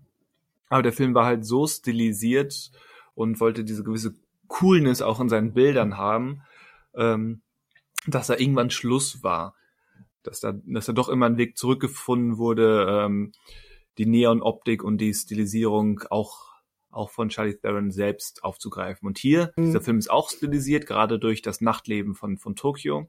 Aber ähm, was dann insbesondere in und an und um Mary Elizabeth Winstead passiert, ist schon äh, eine Stufe höher und äh, macht den Film besser. Äh, auch, absolut. Auch weil, weil sie ähm, in Action-Szenen gut ist. Mhm. Ähm, um das einmal aufzugreifen, wie sie sich so, ob, ne, was so mit ihr passiert und wie sie optisch auch immer ähm, ähm, mehr verfällt eigentlich. Es gibt das Finale beginnt mit, mit einer Einstellung auf sie, wo ich echt lachen musste, weil das so dermaßen ähm, gewollt ähm, äh, merkwürdig wirkte. Aber wie, wie, wie wie sie mit was für einer großartigen Scheiß drauf Attitüde sie da dann plötzlich durch die Tür gekommen ist. Weißt du, welche Szene ich meine? Ja. Mit diesem großartigen. Auch das T-Shirt. Ja, mit diesem großartigen T-Shirt, mit dieser, äh, jetzt will ich nicht zu sehr spoilern, auf jeden Fall alles, was sie, was sie an Look hatte. Genau. War so cool. Und ich ihre, gedacht, ihr, ihr, ihr Outfit, ihre Accessoires. Ja, genau. Ihr, ihr, ihr körperlicher Zustand und dann dieser, dieser Look, die, ja. die, ihr Gesichtsausdruck, den sie auch im Gesicht ja. hatte ich habe gedacht, ey, in dem das Moment war, war, in dem Moment war ich einmal kurz äh, mit meinen Gedanken aus der Handlung raus und ich dachte nur, ey, Mary Elizabeth Winstead muss so Spaß gemacht ja. haben, diese Einstellung zu drehen. Das ist auch eine Form Geil. von Stilisierung natürlich, aber eben in die andere Richtung im Vergleich zu einem Atomic Blonde. Ja, ja, ja, auf jeden Fall. Ähm, das, das fand ich, fand ich cool. Aber ja, du wolltest gerade über die ähm, Action reden mit ihr. Ja, die Action. Ähm, die ist irgendwo zwischen, zwischen Körper, also die, die Action-Szenen halten sich meiner Meinung nach die Waage zwischen Schießereien und, und ähm, Handkantenschläge, manchmal auch mhm. äh, Schläge oder Nahkörpergewalt mit, mit leeren Handfeuerwaffen. Die werden, können dann auch gerne mal als ähm, Schlagstock oder so gebraucht werden. Und wie gesagt, das ist sehr ähm, John Wick inspiriert, aber gut gemacht, würde ich sagen.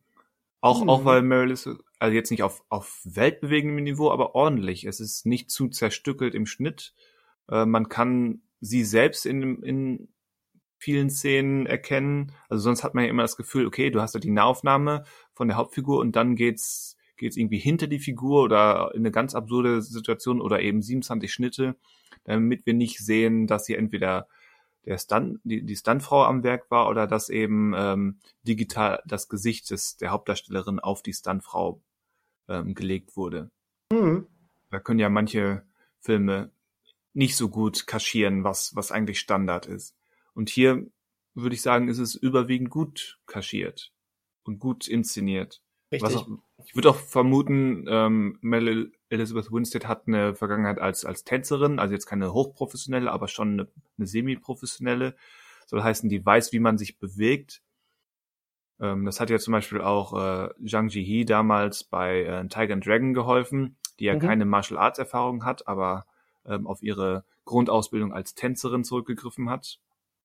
Und da weiß man einfach schon, wie man sich positioniert im Bild, auch was, was Körperlichkeit trifft. Da gibt es eine wunderbare, ich würde sagen, das ist die beste Action-Szene, relativ ja noch in der ersten Hälfte, wenn sie durch, durch so eine Bar-Restaurant wütet. Mhm. Mit den, mit den klassischen japanischen Schiebewänden, den Tatami-Wänden. Ja, ja, stimmt, ja. Die fand ich auch stark. Ähm, die, ist, die trifft eine gute Spur aus, aus brutal, weil der Film ist nicht zimperlich in manchen Details. Definitiv nicht, nein. Der ist, die Action-Szenen sind, wie gesagt, brutal, rasant und so weiter, aber immer mit dieser nötigen, nötigen humoristischen, ja nicht komplett Wendung, aber da ist immer so genug humoristischer Spritzer drin, dass es jetzt nicht zu finster wird, weil der Bodycount ist auch äh, schon erstaunlich hoch.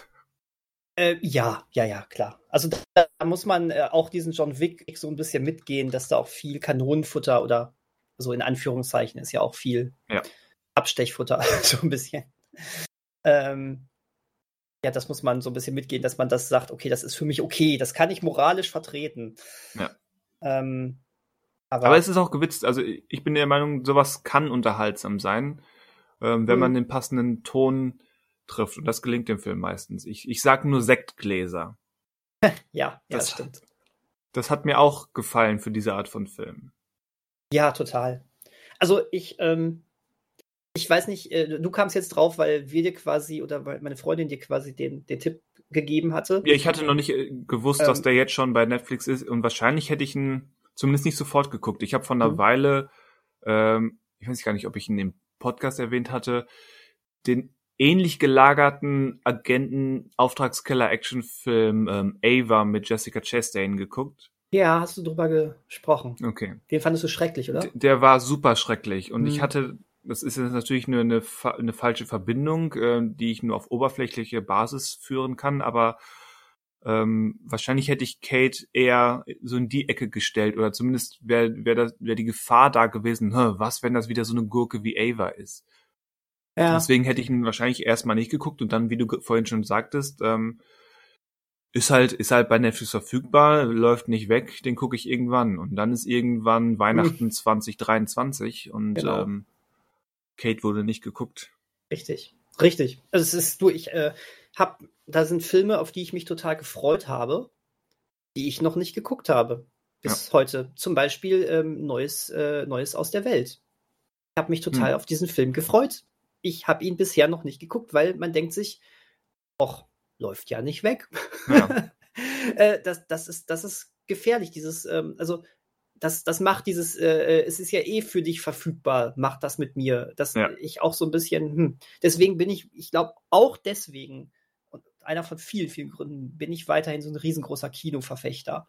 Weil äh, ich äh, finde es so, so geil, dann einen Film eher so zu zelebrieren und zu wissen, der läuft von dann bis dann. Und genau, wenn, sich das so wirklich vornehmen und ja, genau. dafür hinzugehen. So ist es. Aber äh, als, als ich dann vor ein paar Tagen schon gesehen hatte, dass Kate äh, jetzt bald kommt, äh, ich gucke schon regelmäßig. Ich, ich glaube, ich verbringe mehr Zeit damit zu gucken, was demnächst so bei Netflix kommt, als dass ich dann wirklich Sachen gucke. Das ist auch, auch so eine Sache. ja, das ähm, passiert mir nicht. Ist auch ein bisschen übertrieben gesagt, aber also ist schon, dass ich, ich gucke ich guck dann schon gerne hier bei diesen ähm, bald verfügbar, jetzt verfügbar und plötzlich ist schon eine halbe Stunde weg, weil ich dann irgendwie gedacht habe, was ist das denn Spannendes? Dann gucke ich, was hat es damit auf sich? Naja, egal. Ähm, Hauptsache Spaß, ne? Hauptsache Spaß. Und ähm, da habe ich äh, gesehen, oh, Kate, cool, das sieht, das könnte ja ganz nett werden.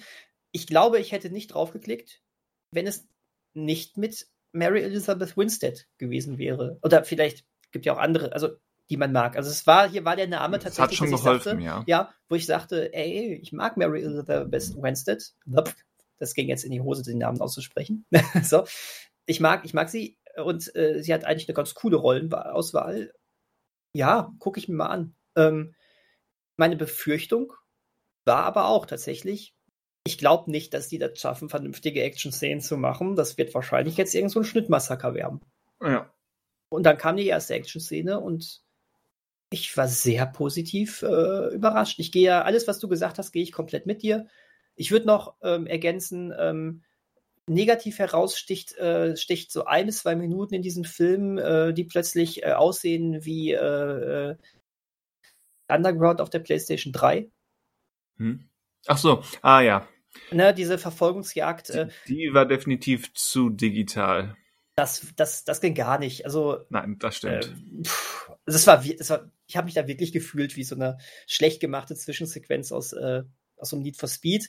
Aber das war ja auch kaum ist angefangen, schon war es vorbei. Also das war. Und, und es war, du sagst schon richtig, das war Last Generation richtig. PlayStation und nicht Next Generation PlayStation. Ge äh, genau, also das musste nicht sein. Und aber hat jetzt auch den positiven Gesamteindruck. Es ist, es ist anderthalb gehört. Minuten. Genau. Ähm, hätte man halt nur genauso gut weglassen können und stattdessen das Geld, was dafür rausgepulvert ist, vielleicht nochmal in irgendeinen coolen Fight reinpacken können. Ja. Da wäre jedem mehr mitgeholfen gewesen. Und äh, ansonsten fand ich auch, ähm, ich wusste nicht, dass er da mitspielte, äh, Woody Harrison wieder ganz cool. Der zumindest. Äh, der wieder, haut solche, solche Nebenrollen ja quasi monatlich raus. Ich, das ist es, aber er hat äh, mindestens einen Moment da drin gehabt, wo ich wieder sagte, ah, jetzt, jetzt, jetzt Jetzt hat er wieder so einen kleinen Glanzmoment. Das war ähm, relativ am Ende. So ein Dialog einfach nur, ähm, wo ich den, dessen Inhalt ich nicht verraten kann, ohne krass zu spoilern, aber ähm, das fand ich cool. Da regt er sich einmal so richtig schön auf und äh, da dachte ich wieder, ach, deswegen mag ich Woody Harrelson gerade so gerne. Mhm. Ich finde ihn eh sympathisch, ja. weil immer mal wieder so, so, so, so Momente, wo der einfach so cool spielt. Ähm, also, ich bin kein Fan von diesen Netflix Original Filmen. Wir haben da schon ein paar Mal drüber gesprochen. Ich glaube vor allen Dingen, als es hier um Fil äh, ja, als äh, Filme als Content ging, ne? Ja. Ähm, wie austauschbar manche Netflix-Filme sind und ähm, wie sie sich so als große Blockbuster ausgeben und es dann irgendwie nicht sind. Und die haben auch häufig so eine, so eine Netflix-Optik. Ich kann das schon gar nicht so richtig mehr beschreiben, aber ähm, du siehst dann einfach, das ist ein Netflix-Film gerade und das alles kam bei dem nicht vor. Der hätte genauso, Richtig. finde ich, im Kino laufen können. Und das war cool. Das ich sag jetzt mal was für etwas, was für viele kontrovers ist, aber Kate ist besser als, ähm, wie hieß er, der mit Chris Hemsworth in, in Bangladesch. Ähm, John, nein, wie hieß der Typ? Mein Gott, Retraction. Toll, ich Ach so, sollte erst recherch der, recherchieren. Der, äh, den, den, ich, äh, der, den ich so spannend fand, dass ich ihn bis heute nicht geguckt habe und der steht auch nicht auf meiner Watchlist. Also von daher äh, glaube ich dir das sofort. Alleine anhand des, was ich da im Trailer gesehen habe, sah das so viel besser aus. War das irgendwas mit Tyler? Tyler genau, Tyler Rake äh, Extraction. Meinst du, das ist für viele jetzt so krass? Ich also ich hatte das Gefühl, gerade der kam bei vielen sehr gut an. Okay. Aber doch wahrscheinlich nur wegen, wegen äh, Chris Hemsworth, oder?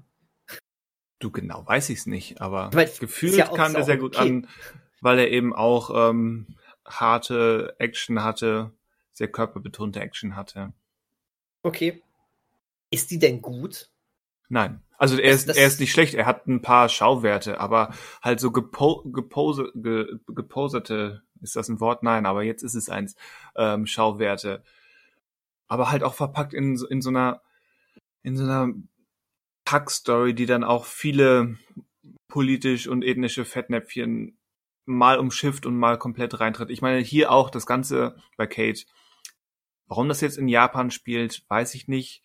Gibt so auch da so ein paar Klischees, die nicht ausgelassen sind, aber dann wieder, gerade in der zweiten Hälfte, versucht er mit der Verortung da doch so einen Punkt zu machen, warum es da spielt, ähm, so ein die die fremd, also dass das, dass sie eine Fremde ist, eine Nicht-Japanerin, eine Gaijin, wie es genannt wurde, wird wird Teil der Handlung. Ähm, die das junge Mädchen hat hat noch mehr zu tun als nur ähm, Entführungsopfer zu sein. Mhm. Da wird sich ein bisschen tatsächlich mit auseinandergesetzt und das ähm, bei, bei Tyler Rake können wir vielleicht argumentieren, dass er das auch versucht, aber ich würde sagen, ähm, dass er da deutlich mehr Fettnäpfchen mitnimmt und viel mehr Hauen drauf, Hauptsache es kracht, ähm, Ja, okay. Wege geht. Außerdem wird äh, dieser Film mit Hemsworth niemals im Leben einen so großartigen ähm, asiatischen Rock-Soundtrack haben. Nee, also der, der, der japanische Pop- Pop-Punk, der da häufig gespielt wurde, ist schon cool. Das war schon geil, oder? Das Ja. war mal was anderes zumindest, als ähm, man sonst in solchen Filmen hat. ja, auch, und auch hier gab's viele, viele untertitelte Sequenzen. Stimmt, richtig. Also du hattest das ja gerade bei, bei Shang-Chi angesprochen und auch hier würde ich das positiv erwähnen, dass auch dann, dass nicht irgendwann alle anfangen, Englisch zu sprechen, weil sie der einen ähm, Amerikanerin, die durch Japan läuft, entgegenkommen, sondern dass Mary Elizabeth Winstead spricht mindestens genauso häufig Japanisch. Mhm. Also nicht genauso häufig, aber schon häufig genug, dass Mhm. Stadt da erkennt, ähm, wo man sich befindet und äh, wa- was für einer Kultur man sich befindet, dass sie, dass ihre Fremdartigkeit, wie gesagt, ähm, Teil der Handlung ist. Ja, auf jeden Fall. Und dass Japan mehr, mehr ist als nur ähm, cooler Hintergrund für Action-Szenen. Ja, absolut, absolut. Ich stehe sowieso immer so auf dieses nächtliche äh, äh, Neongeblinke, was du da in dieser Großstadt hast. Ich finde das ähm, irgendwie mal ganz cool. Ich meine, das war ein großer Teil des Flairs von Lost in Translation damals. Ja, Da war ich auch sofort. äh, ähm, natürlich eine ganz andere Stimmung, die ja erzeugt wurde, aber ne, so dieses, äh, dieses Großstadt-Neon. Damit spielt der Film ja auch generell auch an anderen Stellen. Ähm, ich- ja, in dieser Need for Speed Hacksequenz da, da haben wir natürlich auch das ein bisschen zu sehr. ja, ja, neon beleuchtetste Auto ever, aber auch später ist es ähm, zum Glück ein bisschen unauffälliger, wenn sie mal in so einem Auto, in so einer Limousine sitzt, dann äh, gibt es da so kleine Neonstreifen und sowas. Es ist schon Stil, aber auch nicht bis auf ein, zwei Momente nicht zu Wo, auffällig. wo du die Szene, ich weiß nicht, ob sie gleich ist, aber sie, sie und das Mädchen sitzen am Ende, ist vielleicht jetzt Mini-Spoiler, ähm, so in der, in der fortgeschrittenen zweiten Hälfte in einem Taxi. Mhm. Und da passiert etwas mit Kopf und Schulter, was mich Mm. an Lost in Translation erinnert. Mhm. Eine Was- schöne Szene. Ich, ich unterstelle dem Film, das war eine bewusste Anspielung. Ah, da habe ich nicht dran gedacht. Ich war, ich war einfach glücklich, dass in einem solchen Film, wo ich das gar nicht erwartet habe, so eine Szene äh, funktionierend Auch, auch das, auch integriert das ist. def definitiv. Aber jetzt, wo du das sagst, hast du recht, stimmt. das hatte ich so gar nicht auf dem Schirm. Lustig. Und die Szene im, im Badehaus, ähm, wo sie dann einen Verfolger anvisiert und, und den, ich sag mal, zu Boden schickt, Äh, während dann die badenden Yakuza-Männer ähm, ihre Ja. amüsierte Reaktion zeigen, das fand ich auch göttlich. ja, ja, total. Ja, ich glaube, hätten wir beide nicht gedacht, sowas zu bekommen, als wir Nein. drauf geklickt haben. Ne? Äh, könnt, könnte am Ende des Jahres so einer der positiven Überraschungen sein. Spannend. Also, das, da muss man jetzt gar nicht mit von wegen großes Meisterwerk oder einer der besten Nein, Filme nein, des nein. Jahres beschreiben. Das ist einfach diese Art von einfach gut gemachte Unterhaltung, wenn man diese Art von Gewaltunterhaltung, weil das ist es nun mal, Mhm. wenn man damit klarkommt, dann ist das echt einer der besseren Filme. Auf jeden Fall. Und also, wie gesagt, wenn ich auf so einen Netflix-Film klicke, dann habe ich da häufig so eine Befürchtung. Und äh, diesen Film genauso wie er war, im Kino gesehen hätte, wäre ich unfassbar zufrieden aus dem Kino gegangen. Und äh, geil, oder? Über, über so eine Netflix-Befürchtung könnte ich direkt nochmal sprechen, aber eigentlich bin ich nicht dran. Alles klar. Ich mache es jetzt aber kurz. Du machst es jetzt kurz. Ich mache es jetzt kurz. Ähm, wir haben jetzt beide den Film viel Platz gegeben. Das fand ich auch gut. Aber ich äh, mache es jetzt kurz, weil ich noch über zwei Sachen sprechen möchte. Aber, ähm, aber äh, genau, ich, äh, ich mache jetzt trotzdem erstmal nur eins. Das mache ich insofern kurz, weil, es eigen, weil ich eigentlich ein bisschen traurig bin, dass der Manuel heute nicht da ist. Ähm, weil gerade mit ihm hätte ich jetzt gerne ein bisschen mich dann noch ausgetauscht. Aber ähm, er hat schon einmal über diesen Film berichtet, auch deswegen können wir es jetzt kürzer machen. Jetzt werde ich so nur ein paar Eindrücke zu diesem Film geben und dann kann Manuel ja nochmal reagieren, falls ihm das auf dem Herzen liegt nächste Woche. Ähm, und zwar habe ich ähm, einen Film mit seinem geliebten Nicolas Cage geguckt, den ich ja auch sehr mag. Ach so, ähm, den Five Nights at Freddy's Ding. Ja, genau. Willy's Wonderland habe ich jetzt auch geschaut. Ähm, typisch für mich äh, äh, einen Abend, äh, bevor er abgelaufen wäre. Ich habe mir den ja für 99 Cent gesichert. Ähm, und ähm, ja, da möchte ich jetzt gerne sagen, dass sich ein Hauptthema für diesen Podcast irgendwie gerade aufzwängt. Es geht hier um Kämpfe. Mhm. Es geht hier heute irgendwie um Kämpfe, oder? Mit Matrix, mit Shang-Chi, mit Kate. Und auch bei Willy's Wonderland wird ordentlich in die Fresse gegeben. Ähm, aber auf eine so herrliche, brachiale, rohe Art, dass ich äh, mir nicht sicher war, ob das jetzt eine Schwäche oder die große Stärke dieses Films ist. Das fand ich echt äh, spannend. Also ähm, ganz kurz zu Willy's Wonderland, weil nicht jeder von uns, äh, von, von unseren Hörern, Hör, Hörern, Hörern, ihr Hörner da draußen, nein, nicht jeder von unseren Hörern äh, alle Podcast-Folgen hat. Ähm, bei Shang-Chi habe ich mir die Inhaltsangabe vorhin geschenkt, weil der Film so groß war und ähm, guckt euch einen Trailer an, verdammt nochmal. Äh, wenn ihr nicht wisst, worum es ging, Willy's Wonderland ist jetzt nicht ganz so bekannt. Ähm, ganz kurz, Nicolas Cage spielt einen sehr, sehr ähm, wortkargen Typen. Er spricht wirklich kein einziges Wort in diesem Film. Herrlich. ähm, und es, es, tut mir ein bisschen um Martin Kessler, seiner Synchro seinem Synchronsprecher leid, der hier natürlich einfach mal nichts verdient hat. Aber Nicolas Cage macht genug Filme. Also das ist, äh, arm wird er nicht. Ähm, auf, auf, jeden Fall ist er so ein, ein, namenloser Fremder, der mit dem Auto durch die Gegend fährt, äh, hochgepimptes äh, Teil. Und ähm, ja, sein Auto erleidet einen Schaden und ähm, er strandet in so, einer, so, so einem kleinen Kaff und ähm, das Auto wird, äh, wird ähm, er kommt in die Werkstatt und damit er äh, das bezahlen kann, lässt er sich auf den Deal ein, eine Nacht ähm, in so einem ja, nicht Freizeitpark, das ist nicht so, so ein Indoor- Kinderparadies, sowas typisch amerikanisches, wo die Kinder zum Geburtstag hingehen und da diese ähm, schrecklichen äh, Maskottchen dann sind, die ähm, so, so animatronische Bewegungen machen und sowas genau. Da soll er nachts einfach mal für Ordnung sorgen, aufräumen, ist alles ziemlich heruntergekommen. Und dann, ja, dann am nächsten Tag könnte er dann wieder seiner Wege ziehen mit dem reparierten Auto. Das ist theoretisch die Handlung. Ähm, nur die Figuren erwachen nachts zum Leben und wollen Nicolas Cage ans Leder. Und ähm, ich fand das so herrlich, dass Nicolas Cage, ich meine, er spricht ja auch nicht in dem Film, dass diese Figur das null hinterfragt, dass da jetzt Leben zu Leben erwachte, erwachte äh, animatronische Figuren auf ihn zugehen und ihn töten wollen. Er schlägt einfach zurück und geht dann mit einer krassen Gelassenheit zurück an die Arbeit. Das ist so herrlich. Das ist äh, zu diesem Film auch ähm, natürlich, das erwartet man genremäßig, äh, ist irgendwo so zwischen Horror und ähm, ja, Skur äh, so ein bisschen Skurrilla. Äh, äh Skur was? Skurrila. Achso. So. Ich dachte schon, was für ein Gorilla? der, der Skurrille Gorilla.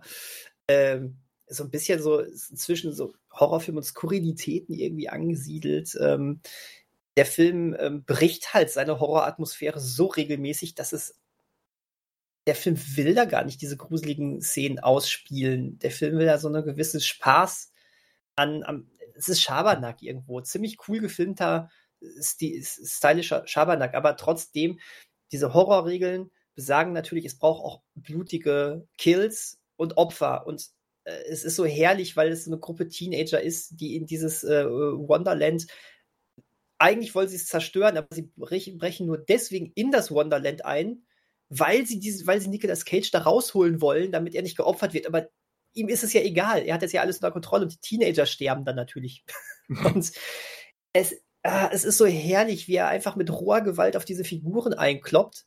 Und auch da dachte ich, okay, wäre dieser Film feinfühliger, hätte man jetzt richtig kreative Maßnahmen zeigen können, wie Nicolas Cage sich an diesen Figuren quasi äh, auslässt und wie er die kaputt macht und sowas. Aber stattdessen ist es rohe Faustgewalt. Einfach nur, oh, okay, ich hau drauf. Und da, das ist, das hat was. Ich fand, das ist tatsächlich irgendwie sogar eine Stärke, das einfach so komplett dumm und roh zu machen. Ähm, ich fand den Film echt lustig. Also nicht lustig im Sinne von, das ist eine Komödie, ich lache mich kaputt, aber ich mochte diese Art des Films. Ähm, man alles nicht zu ernst nehmen. Das will der Film auch irgendwie nicht. Äh, ich finde diesen Charakter von ihm irgendwie faszinierend. Man füllt ja dann automatisch diese Leerstellen. Ja, wenn von ihm nichts kommt. Genau, weil, weil er hat so ein paar sehr merkwürdige Eigenheiten, wo man direkt denkt, woher könnte das kommen? Was ist das? Oh. man sagt ja, es könnte, äh, Manuel hatte das ja damals gesagt, ähm, äh, es könnte sein, dass vielleicht mal irgendwie Fortsetzungen kommen, in dem er als neue Abenteuer erlebt. Ähm, könnte ich mir gut vorstellen, sie sollen dann nur nicht den Fehler machen und ihn entmystifizieren. Äh, bitte, wenn mehr kommen sollte, genau so bleiben. Er hm. ist halt so. Das fand ich gut. Das war, halt die so. Stärke, das war die Stärke dieses Films. Äh, ja, du, ist, äh, mich hat das angesprochen, dass es jetzt sicherlich äh, Film nicht für die große Masse genug, die sagen, was soll der Scheiß. Aber wenn man diesen Trailer geguckt hat und sagt, das könnte für mich sein, dann guckt. Also ich fand den, ich fand den echt gut. hat mir gefallen. Hat auch ganz coolen Soundtrack gehabt. Hm. Gab ein, ein, eine richtig coole elektronische ähm, Pop-Song-Nummer, äh, die nur für diesen Film geschrieben worden ist. Das hat mir auch gefallen. So. Nicolas Cage darf dazu tanzen. Nett. Nee. Hat doch wirklich. Also, ähm, Nicolas Cage hat immer mehr verstanden, wofür die Leute ihn mittlerweile lieben. Ihn erst verlachten, als er so von dem wirklich ernstzunehmenden schauspielerischen Weg abgekommen ist. Aber jetzt spielt er diese Karte immer mehr voll aus, habe ich das Gefühl. Ja. Und ähm, damit macht das, das, das macht ihn sehr sympathisch, finde ich. Ähm, kann man sich geben, den Film. War wirklich, ich fand ihn, glaube ich, sogar unterm Strich noch ein bisschen besser als Manuel, der gesagt hat, ist so durchschnittlich. Mhm. Ich fand ihn so einen Tag überdurchschnittlich. Ähm, doch, es ist witzig. Ich könnte mir echt gut vorstellen, ihn dieses Jahr nochmal ähm, rauszuholen, wenn äh, Halloween noch näher rückt. Weil er ist nicht gruselig, aber er hat natürlich diese Halloween-Attitüde, ne? Ja. Durch, durch die ähm, Monster, durch diese animatronischen Figuren. Wenn, wenn er im, im freien Streaming landet, ähm, werde ich ihn auch gucken. Vielleicht verbringen wir ja wieder irgendwie Halloween oder irgendwas um Halloween zusammen. Vielleicht sorge ich ihn mir für kleines Geld dann mal auf Blu-ray und dann zelebrieren wir den. Oder so. Das wäre es mir wert. ja, genau. Aber das war es dann auch jetzt schon. Dann das würde ich jetzt den Ball wieder zu dir zurückgeben und hoffe, oder dass vielleicht Manuel nächste Woche auch noch mal kurz was dazu sagt. Neben, ja. wenn er Zeit findet, neben Emanuel und den Top 5 MCU-Film. Ja. Wenn ihr euch jetzt fragt, was wir mit Emanuel haben, äh, wartet noch 20 Minuten oder so. Genau. äh, ja, bevor es da, dazu geht, äh, ich habe deutsches Genre bei Netflix geguckt. Du brichst jetzt unser, unsere Kampfthematik auf. Jein. Ah, Jein gefällt mir. Weil also, ich hätte gleich schon, auch noch ein Jein. es ist schon ein Stück weit weg, aber es ist auch schon, zumindest ist es actionhaltig. Oh. Jetzt, jetzt ist, hast du mich, jetzt bin ich gespannt. Ja, jetzt sage ich noch etwas. Ähm, es ist von deinem guten Freund Zwinker Zwinker äh, Regisseur Peter Torwart. dann weiß ich jetzt, was kommt. Dann weißt du jetzt, was kommt. Ja. Möchtest du dann den Titel herausschreien? Den kenne ich gerade nicht, aber es ist auch ein Netflix-Film, oder? Ich glaube, das habe ich auch direkt gesagt, ja. Ach so, oh, ja. Yeah. Ha. Gut, guten Morgen. guten äh, Morgen. Nee, aber dann ist es ja ganz klar, das ist dieser äh, Flugzeugfilm, ne? Flugzeugfilm, genau. Äh, Blood Red Sky heißt er. Okay, Blood Red Sky. Hätte ich nicht mehr auf dem Schirm gehabt, wie er heißt. Ja, wirklich von Peter Torwart, Regisseur der, wie heißt die, Unna-Trilogie? Die Unna-Trilogie, meine genau. Heimat. Deine Heimat. Bang Boom Bang ist ja ähm, hier in der Gegend noch so erfolgreich, dass er äh, noch wirklich einmal die Woche im, ähm, im UCI Bochum gezeigt wird. Und die Leute pilgern da immer noch mit rein, noch rein, ne? Ja. Das ist der totale Kult hier. Muss ich man mag's. wohl äh, dabei gewesen sein oder ja, daherkommen. Mag, ich, ich mag's gar nicht. Deswegen sagtest du ja auch, dein guter Freund Peter Torwart. Genau. Ich, ähm, ich verstehe, warum man das mag. Ich finde das super gemacht. Es trifft meinen Geschmack überhaupt nicht. Ähm, das Beste, was Peter Torwart für mich bisher gemacht hat, war, dass er die Welle produziert hat. Also den, den Film, nicht die Netflix-Serie, den Film. Ich rede von dem Film. Den fand ich nämlich gut. Aber gut, ja. Was hat er denn jetzt hier gemacht? Ja, Regie geführt. Sprechen sie alle so im Ruhrpott-Dialekt? Ist einer aus Unna dabei? Nicht, dass ich wüsste. Es Ach, sind, es sind auch ein paar englischsprachige oder ja, britische Nebenfiguren dabei. Und Moment, ist Dominic Purcell Amerikaner? Auf jeden Fall ist Dominic Purcell bekannt aus Prison Break in ja. einer kleineren Rolle dabei. Denn der Film beginnt, dass ein Passagierflugzeug auf einem äh, schottischen Armeeflughafen notlandet. Und dann ist natürlich ähm, erstmal die große Frage, was ist da los? Keiner kommt da raus. Ähm, wird, wird von Militärs umstellt, das, der Flieger. Und dann, dann krabbelt plötzlich so ein kleiner Junge, sagen wir mal elf, zwölf Jahre alt, ähm, da raus und äh, wird in Empfang genommen. Und über den geht's dann in eine ausführliche Rückblende, was denn hier geschehen ist. Aber auch das ist wieder so eine, so eine Frage, wer auch nur, man muss nur das Poster und wahrscheinlich den, den Thumbnail bei Netflix sehen, um zu wissen, worauf das hinausläuft. Deswegen haue ich das auch frei heraus. Ähm, du hattest es eben auch kurz auf der Zunge mit, mit einem Wa was, was du fast ausgesprochen hättest. Denn ja, es ist ein, es ist ein Vampirfilm. mhm. Was aber auch nicht der große Spoiler halt ist, ne? weil Nein. sonst wüsste ich es ja nicht. Ich habe mich echt nicht viel mit dem Film auseinandergesetzt und weiß das. Also. Der, der Film will ja auch kein großes Mysterium machen, aber schon ein größeres, als ich vorher gedacht hätte. Mhm. Ähm, weil das so ein bisschen hinauszögert. Also es geht um, um die Frau, ähm, wie heißt sie? Nadja. Nadja und ihr Sohn, die wollen ähm, mit diesem Flieger aus Dortmund nach, ähm, nach New York fliegen, weil dort gibt es einen Arzt, der Nadjas mysteriöse, noch nicht benannte Krankheit ähm, behandeln und heilen kann, mhm. vielleicht. Mhm. Und das wird wirklich noch eine Weile so mit dieser Krankheitsmetapher ähm, aufgeschoben, bis wir wirklich wissen, was Sache ist. Es gibt so ein paar Hinweise, ähm, da muss sie sich ähm, eine Spritze setzen und, und trinkt Medizin, die erstaunlich blutrot ist. Hm, was könnte das sein? Es, mhm. es braucht dann einen ersten Zwischenfall, dann hoch in der Luft im Flugzeug, bis dann, ähm, bis dann der, der Mantel des Schweigens gelüftet wird und der Film mit offenen Karten spielt. Und ja, sie ist eine Vampirin, so, so von der Optik her so ein bisschen mehr in Richtung Nosferatu als, ähm, als Richtung Twilight. Und dann gibt es im großen Flashback quasi noch einen zweiten Flashback, was immer ein gut, eine gute Idee ist, ein Flashback im Flashback zu haben, räusper, räusper. Ähm, das, wie wir sehen, wie sie überhaupt zu einem Vampir geworden ist. Denn sie ist es noch nicht besonders lange. Mhm. Ja, und das Problem ist, oder vielmehr, das, das Flugzeug wird entführt von Nicht-Vampiren, von Menschen die einen etwas, ähm, sagen wir mal, soziopolitisch optimistisch aus Drehbuchsicht, optimistischen ähm, Dreh haben, warum sie das Ganze machen. Und die haben sich aber dann den falschen Flieger ausgesucht, denn ja, wir wissen, auf diesem, in diesem Flieger fährt, äh, fliegt ein Vampir mit. Mhm. Mhm. Und dann geht's irgendwann rund und ähm, die, die Ent Flugzeugentführer ähm, müssen erst damit klarkommen. Dann ist natürlich das sind auch verschiedene Typen. Da ist insbesondere einer dabei, der, der so ein super Psychopath ist. Als er dann irgendwann schnallt, Moment, das ist eine Vampirin, ähm, ist er natürlich weniger der interessiert zu überleben, sondern er findet das eher reizvoll, diese Macht, die von einem Vampir ausgeht. Er versucht dann ähm, selbst an das Blut von Nadja zu kommen, um selbst zu einem Vampir zu werden.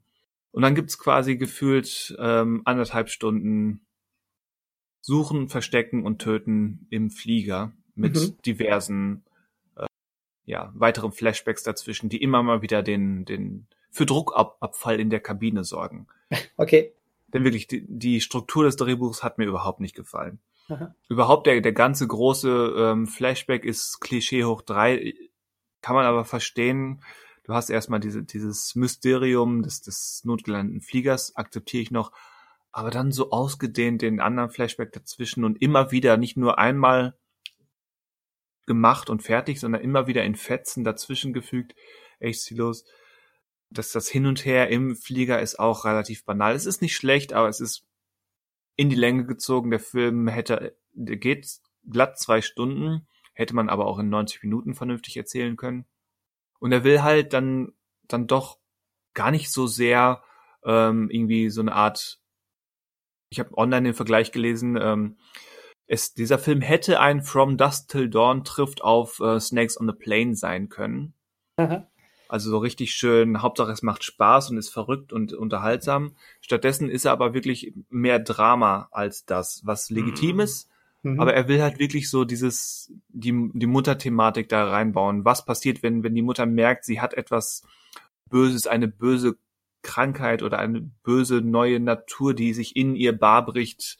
Äh, wie kann sie die kontrollieren? Wie kann sie noch eine Mutter für ihren jungen Sohn sein, wenn, wenn das Böse in ihr wuchert und mehr und mehr Gewalt über sie und ihr Verhalten einnimmt. Das ist so die zentrale Idee, die okay ist, aber die wird halt so trocken und überwiegend ernst und ähm, stumpf darge dargeboten, dass irgendwie auf beiden Seiten nichts so richtig gewonnen ist. Wie gesagt, alles auf guckbar bis okay im Niveau, aber als wirkliches ähm, emotionales Drama ist der Film nicht so wirklich erfolgreich und eben als Hauptsache es macht Spaß, Vampir im Flugzeug-Actionfilm auch nicht so richtig. Von Horror ganz zu schweigen, ist sowieso nicht.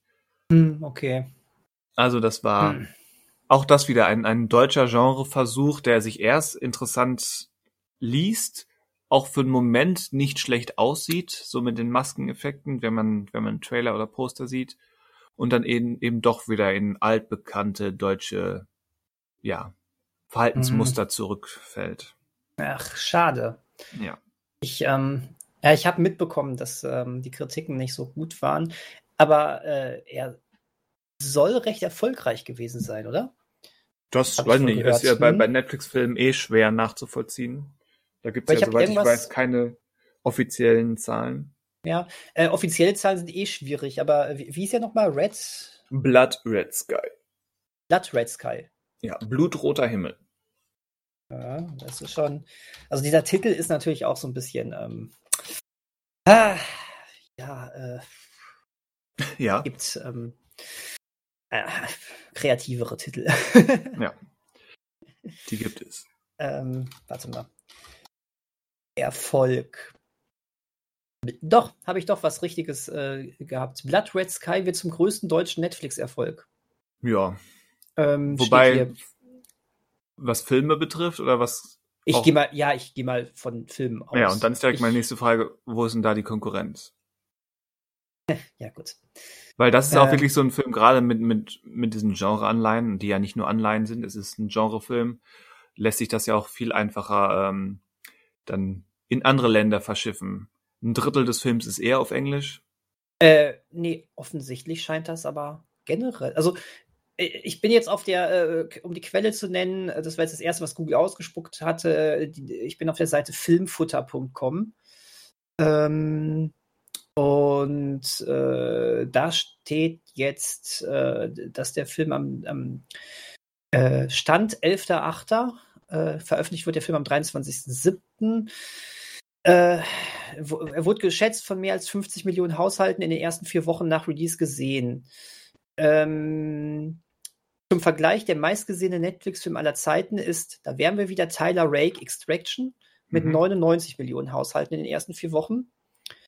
Ähm, gut, jetzt steht hier, ich hatte das gerade im Hinterkopf, weil 11.8., 23.7. sind ja irgendwie noch keine vier Wochen. Das steht jetzt auch, da die vier Wochen noch nicht ganz äh, rum sind, kann die endgültige Anzahl noch nicht ab, kann, noch, kann die noch leicht abweichen. Der Rekord ist jedoch ziemlich sicher, denn bisher gehörte er der historischen Serie Barbaren mit rund 37 Millionen Haushalten nach vier Wochen. Hm. Okay. Ähm, also hier, doch Serien. Genau, es geht hier ja jetzt um nach vier Wochen. Vielleicht hat äh, Dark auch einfach ein bisschen, ähm, ist, hat er erst ein bisschen später angezogen oder ja, sowas. Genau. Ähm, so würde ich mir das jetzt erklären. Ja, aber äh, es ist auf jeden Fall, ähm, verlieren wir uns nicht in Details, es ist erfolgreich gewesen. Äh, zumindest hat es Neugierde geweckt bei Leuten. Bei mir ja das auch. Stimmt. Das stimmt. Ja, bei mir nicht, weil ich schon recht früh gehört habe, dass der Film ähm, semi-gut sein soll. Ähm, jetzt, nachdem wir ihn jetzt besprochen haben, habe ich auch nicht Lust, gleich direkt draufzuklicken. Also äh, auch thematisch halt nicht. Es ist ja, wenn mich das jetzt irgendwie irgendwas total dran reizen würde, dann wäre mir das egal, was andere sagen. Aber es reizt mich schon nicht so sehr und dann hört man halt auch, er ist nicht so gut, ne? Und dann, warum sollte ich jetzt meine Zeit damit vergeuden? Ähm, weiß ich nicht. Also, mich hat die Prämisse übrigens nur im Ansatz, vielleicht auch einfach nur, weil ähm, Vampire treffen auf Flugzeug da drin ist, ähm, an die Serie The Strain erinnert. Ähm, Habe ich nie gesehen. Von hm. Guillermo del Toro geschrieben. Oder basierend auf seinen Büchern oder so. Basierend auf seinen Büchern. Er ist aber auch Produzent und hat auch den, äh, die erste Folge hat er inszeniert. Okay. Ähm, also hängt da wirklich auch schon mit drin an der Serie. Und ich habe jetzt das erste Buch gelesen vor Ewigkeiten, wirklich als es recht neu war. Äh, das ist zehn Jahre her, wenn nicht mehr.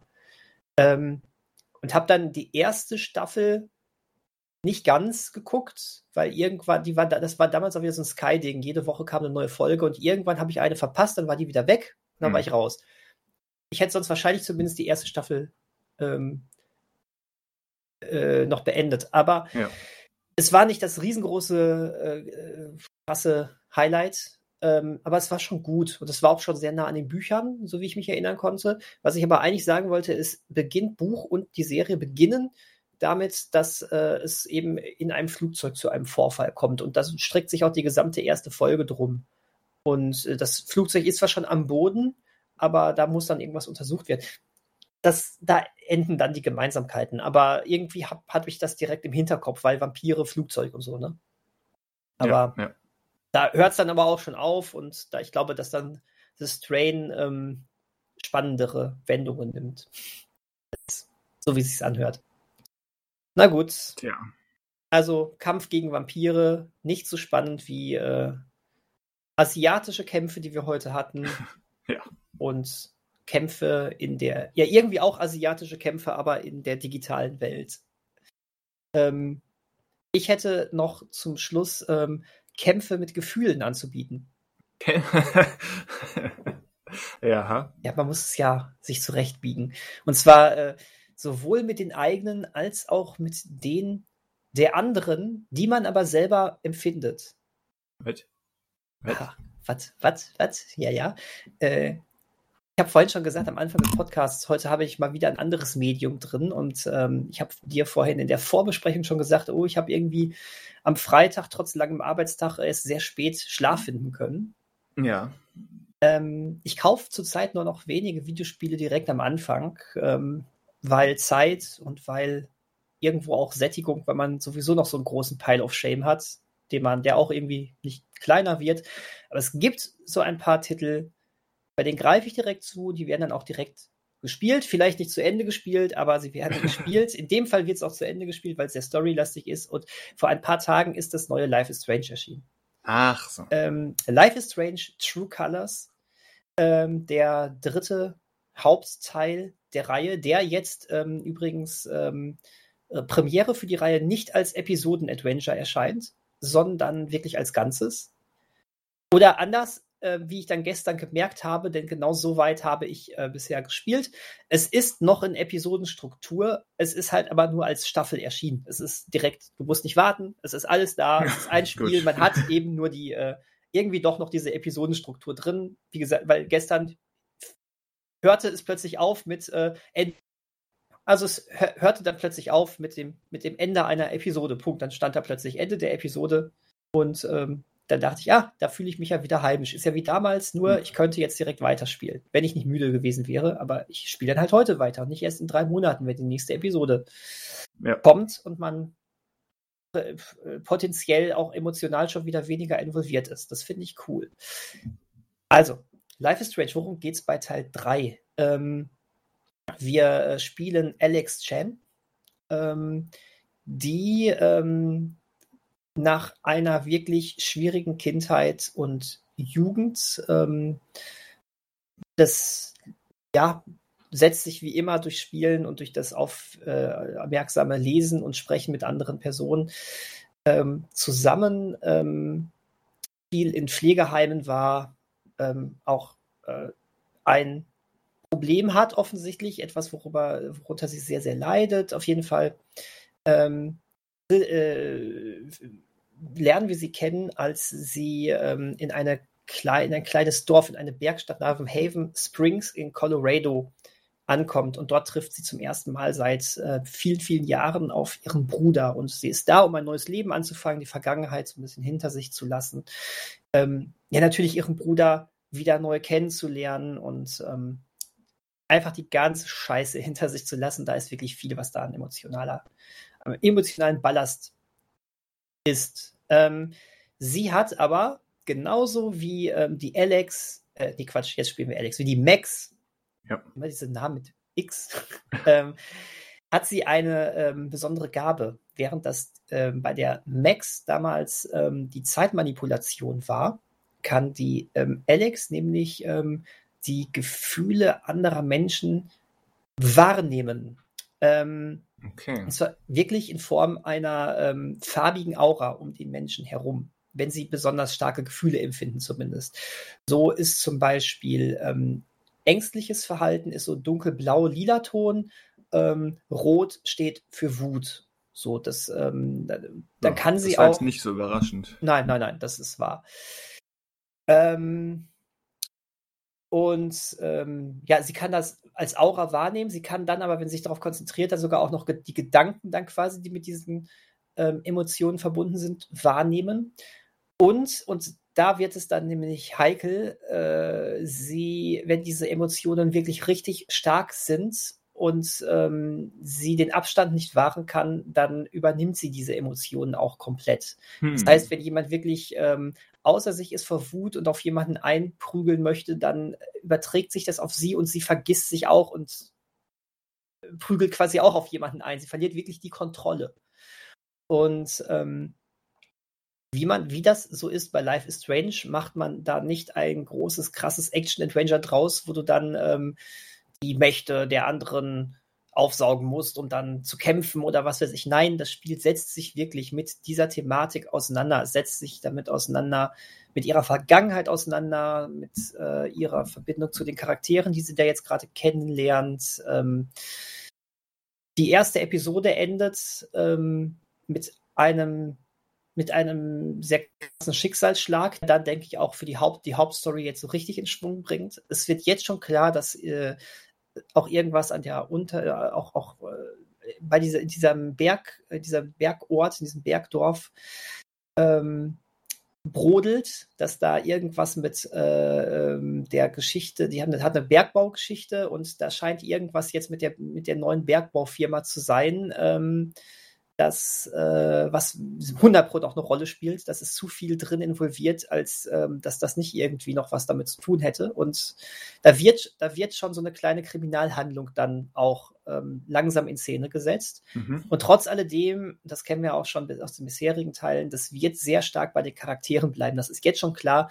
Es wird klar sein, dass äh, Alex sich mit ihrer Vergangenheit viel auseinandersetzen muss, aber vor allen Dingen mit ihren Gefühlen, mit, naja, den fremd empfundenen Gefühlen quasi, dass sie ähm, das für sich akzeptieren muss, diese Gabe zu haben, dass sie für sich, aber auch einen Umgang damit lernen muss. Bisher hat sie das eher verdrängt, weggeschoben ich denke mal, es wird darauf hinauslaufen, dass du immer mehr dich damit auseinandersetzen musst. Das finde, das allein das ist schon eine Thematik, ähm, bei der werde ich direkt hellhörig. Ich finde das wahnsinnig spannend. Ja. Umgang mit krassen Gefühlen, ähm, ja, wie sind, wie, wie, wie äh, ist es bei den anderen und sowas. Also ich hatte das bisher jetzt allein schon in dieser ersten Episode.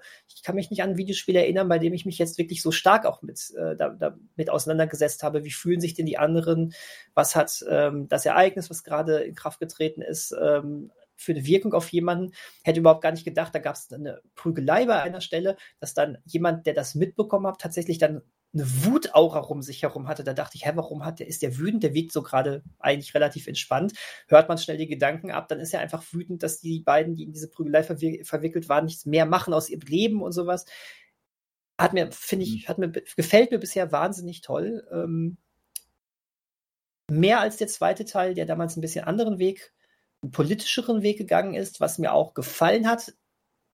Das hat aber nicht so rund gemacht wie damals der erste Teil. Und da, der hier scheint wieder sehr in Richtung des ersten Teils zu schielen, ohne jetzt das Gleiche zu machen, quasi. Ja. Und ähm, ja, ich denke, ich werde dann mal demnächst berichten, wenn ich weiter bin oder durch bin. Ähm, aber bisher sehr, sehr positiver Ersteindruck. Ähm, es geht auch wieder viel um Indie-Musik, wirklich sehr, sehr viel. Das finde ich natürlich das scheint auch toll. Ja dazu zu gehören. Genau, genau. Aber das spielt der jetzt auch wieder voll aus, der neue Teil. Ähm, ja, also ich, äh, natürlich bleibe ich dran. das ist jetzt quasi meine Serie, die ich gucke. Ja, quasi. Nur, dass ich selbst mitentscheiden darf. Gab schon wieder so ein paar Sachen, wo ich dachte, warum seid ihr jetzt so gemein und lasst mich das entscheiden? Das ist doch hier, was soll ja. das? ja. Genau. So, das war's. Deswegen, ein, ich kann auch kein finales Ergebnis äh, präsentieren, aber einen wirklich äußerst positiven Ersteindruck. Okay. Ich erinnere mich daran, ich wollte eigentlich schon längst ähm, mir die vollständige Version des ersten gekauft haben. War das nicht eine meiner ersten Aufgaben an dich? Ja, da habe ich ja dann ähm, das erste Kapitel oder so, das gab's ja umsonst, Genau. gespielt. Und es hat mir eigentlich sehr, sehr gut gefallen. Aber irgendwie kam ich noch nicht dazu, äh, mir das ganze Spiel zu holen. Ist dann halt die Hürde, ne? Wenn du es Ja, jetzt genau. direkt gehabt hättest, wärst du wahrscheinlich direkt dran geblieben. Aber auf so auf ist, jeden Fall wäre ja. ich direkt drin geblieben. So ist das halt so ein bisschen diese Hürde, wenn man das Spiel eigentlich noch nicht hat. Aber äh, wenn du es dir jetzt irgendwann holst, dann wirst du wahrscheinlich eh noch mal die erste Episode spielen, ne? Ja, dafür, ich habe zwar noch, noch einige Erinnerungen, aber so konkret auch was, was die Verbind die emotionale Verbindung zu den Figuren betrifft, Hm. ähm, habe ich nicht mehr drin. ja, Würde ich ja schon. neu starten. Ja, besser. Du, sei, du kannst so glücklich sein. Ich musste ja wirklich damals, damals immer zwei bis drei Monate warten zwischen den Episoden. Hm. Ja. Und bei Teil 2 war es noch schlimmer. Da hat irgendwas sich mit den Entwicklungen verzögert und das, das ganze Spiel, diese ganzen fünf Episoden haben sich, glaube ich, auch fast zwei Jahre gestreckt. I. Und ähm, da, da warst du wirklich richtig raus, als, ähm, als das dann war. Das war nicht so schön. Nee. Ähm, deswegen, das ist jetzt eigentlich schön, dass ich jetzt weiß, ich kann dieses Spiel in einem Stück genießen. Und wenn ich mir Zeit dafür lassen will, lasse ich mir Zeit, aber ich muss sie mir nicht nehmen. Und das Ja. ist schon gut. Ähm, ja, deswegen. Ich, ich freue mich. Ja, da. Guck mal. Ha haben wir es doch noch gelungen, ohne dass wir es abgesprochen haben. Es war jetzt doch, es war unser Kampf-Podcast. Aktuelle Kampfsachen. Aktuelle Kampfsachen, ja. Hätte man alles draus machen können, aber egal. Wir hatten eine Linie, das ist doch, Richtig, ist das schon schön. Ich fand die, die, die Drehung mit Kampf mit den Gefühlen äh, sehr gelungen. Ja, danke sehr. Ähm, genau. Ja, sie struggelt ja auch damit. Ganz Ja. äh, offensichtlich. Sie Ja. struggelt, oh Gott. Ja. Du, häng, du hängst zu viel mit, mit unter 20-Jährigen ab. Hm. Nicht mehr, glaube ich. Ja? ich ähm, nee, Aber der, mehr. der sprachliche Einfluss ist offenbar da. Oder war da. Ja, ich sag das noch einmal. Die jungen Leute lieben uns dafür. Aha. Weil, sie hören, wie wir mit der Jugendsprache strugglen. ja, die hören uns dann und denken sich, die alten Säcke haben gar keinen Plan, was sie Ja, da labern, aber das aber ist das so- ist amüsant. Das ist so cringe. Ja. Ach ja. Übrigens, es, es wird jetzt schon in Episode 1 von ähm, True Colors klar, äh, mit welchen beiden Figuren du äh, im Laufe der Handlung Romanze anfangen kannst. Was ich sehr mag, ist, ähm, einer ist männlich, einer ist weiblich. Ja, das ist Und gut. ja, definitiv. Ich glaube auch bei der Reihe, dass das auch wunderbar selbstverständlich einfach hingenommen wird. Und ich weiß jetzt schon, mit wem ich eine Romanze eingehen möchte. So. Tja. Es sind die kleinen, die kleinen Sachen im Leben. Als ich ähm, Mass Effect früher damals gespielt habe, die Trilogie, äh, da war ich auch, da, da gab es immer mal so, das war, hat sich ja, das war ja irgendwie dreimal 50 Stunden oder sowas. Jedes Spiel 50 Stunden ungefähr. Ähm, vielleicht nicht ganz, wenn man, wenn man ein bisschen straighter vorangegangen ist. Aber da hat mich auch über die ein oder andere etwas längere Phase ähm, hat mich dann auch immer irgendwie die Aussicht äh, am, am, äh, bei Laune gehalten. Ach, ich muss ja jetzt auch noch versuchen, hier mit dem Charakter eine Romanze aufzubauen. So, Ja. das ist manchmal sind es die Kleinigkeiten im Leben. Da habe ich nicht viel Erfahrung in Videospielen mit, aber ich weiß, bei Skyrim ähm, ging mir das auch so. Da konnte man ja zumindest auch heiraten. Die meisten Stimmt. Figuren, zum Beispiel seine Begleitung. Soweit habe ich Skyrim nie gespielt. Ich weiß noch, wie ich, wie ich stundenlang mit, mit Lydia, das ist, wenn man, wenn man der Hauptstoryline folgt, so die erste offizielle Begleitung, die dir bereitgestellt wird. Und ich wusste noch nicht genau, wie das Spiel funktioniert, wie, wo man hingehen kann und darf und sollte und wie das mit den Begleitern und mit dem Heiraten funktioniert.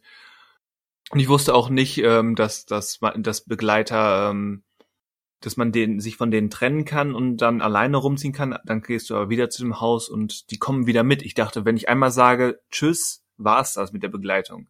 Mhm. Deswegen bin ich wirklich stundenlang mit Lydia durch, durch Himmelsrand ähm, gezogen. Und als ich dann irgendwann gemerkt, ich glaube, ich habe es nachgelesen, ähm, wusste, wie das geht, dann musste ich natürlich äh, Lydia, oh, die ich, sie war erst nervig und dann habe ich sie lieben gelernt quasi, mussten wir uns natürlich ehelichen. Ach, traumhaft. Ja. Kannst du dich denn auch wieder scheiden lassen bei Skyrim? Glaube nicht. Das ist ein Versäumnis. Also, glaube, ich war noch nicht in der Situation, dass ich das wollte, aber ich glaube nicht. Hm. Aber möchte ich mich jetzt nicht festlegen. Aber ja, um das ein fünftes Mal zu sagen, ich glaube nicht. Okay.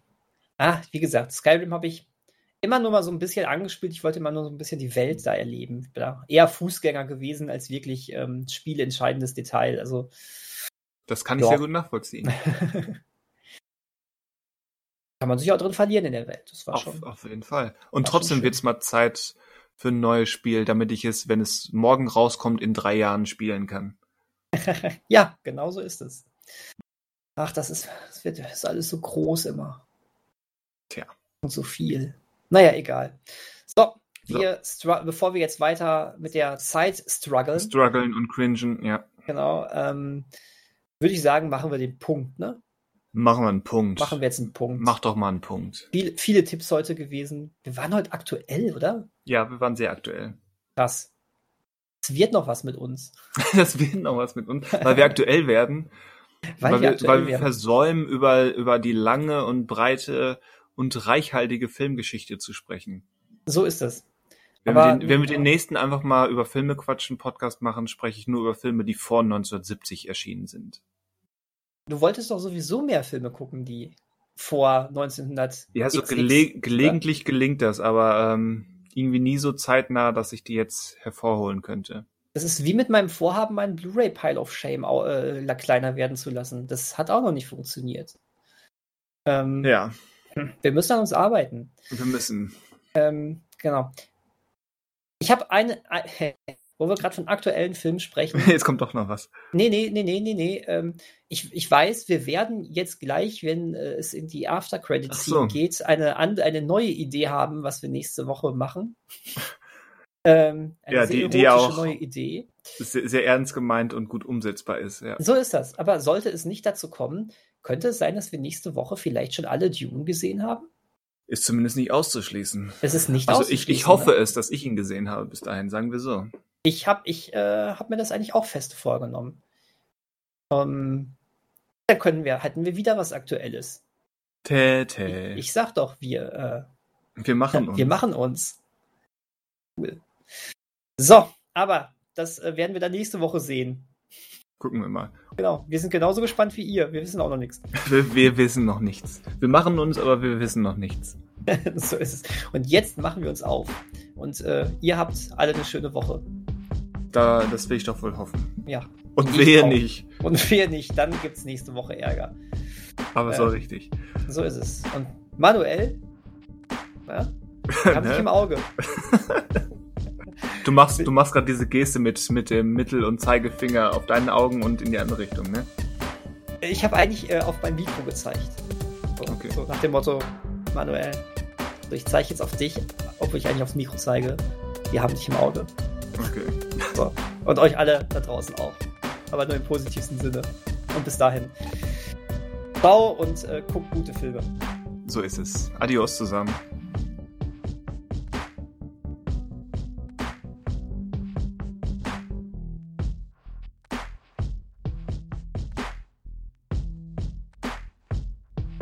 Den Herrn äh, Föhl oder Überlegen wir uns irgendwas für den Herrn Föhl, ja, der uns hier im Stich lässt. Ja, aber echt. Ich Achso, bin ja, ah, Ach so, ah. Ja, achso, ich hab, achso, ich ah, ich, mal. ich, ich, sehe, wir sind schon on air. Ja, ah, ah, ich sterbe, du Idiot.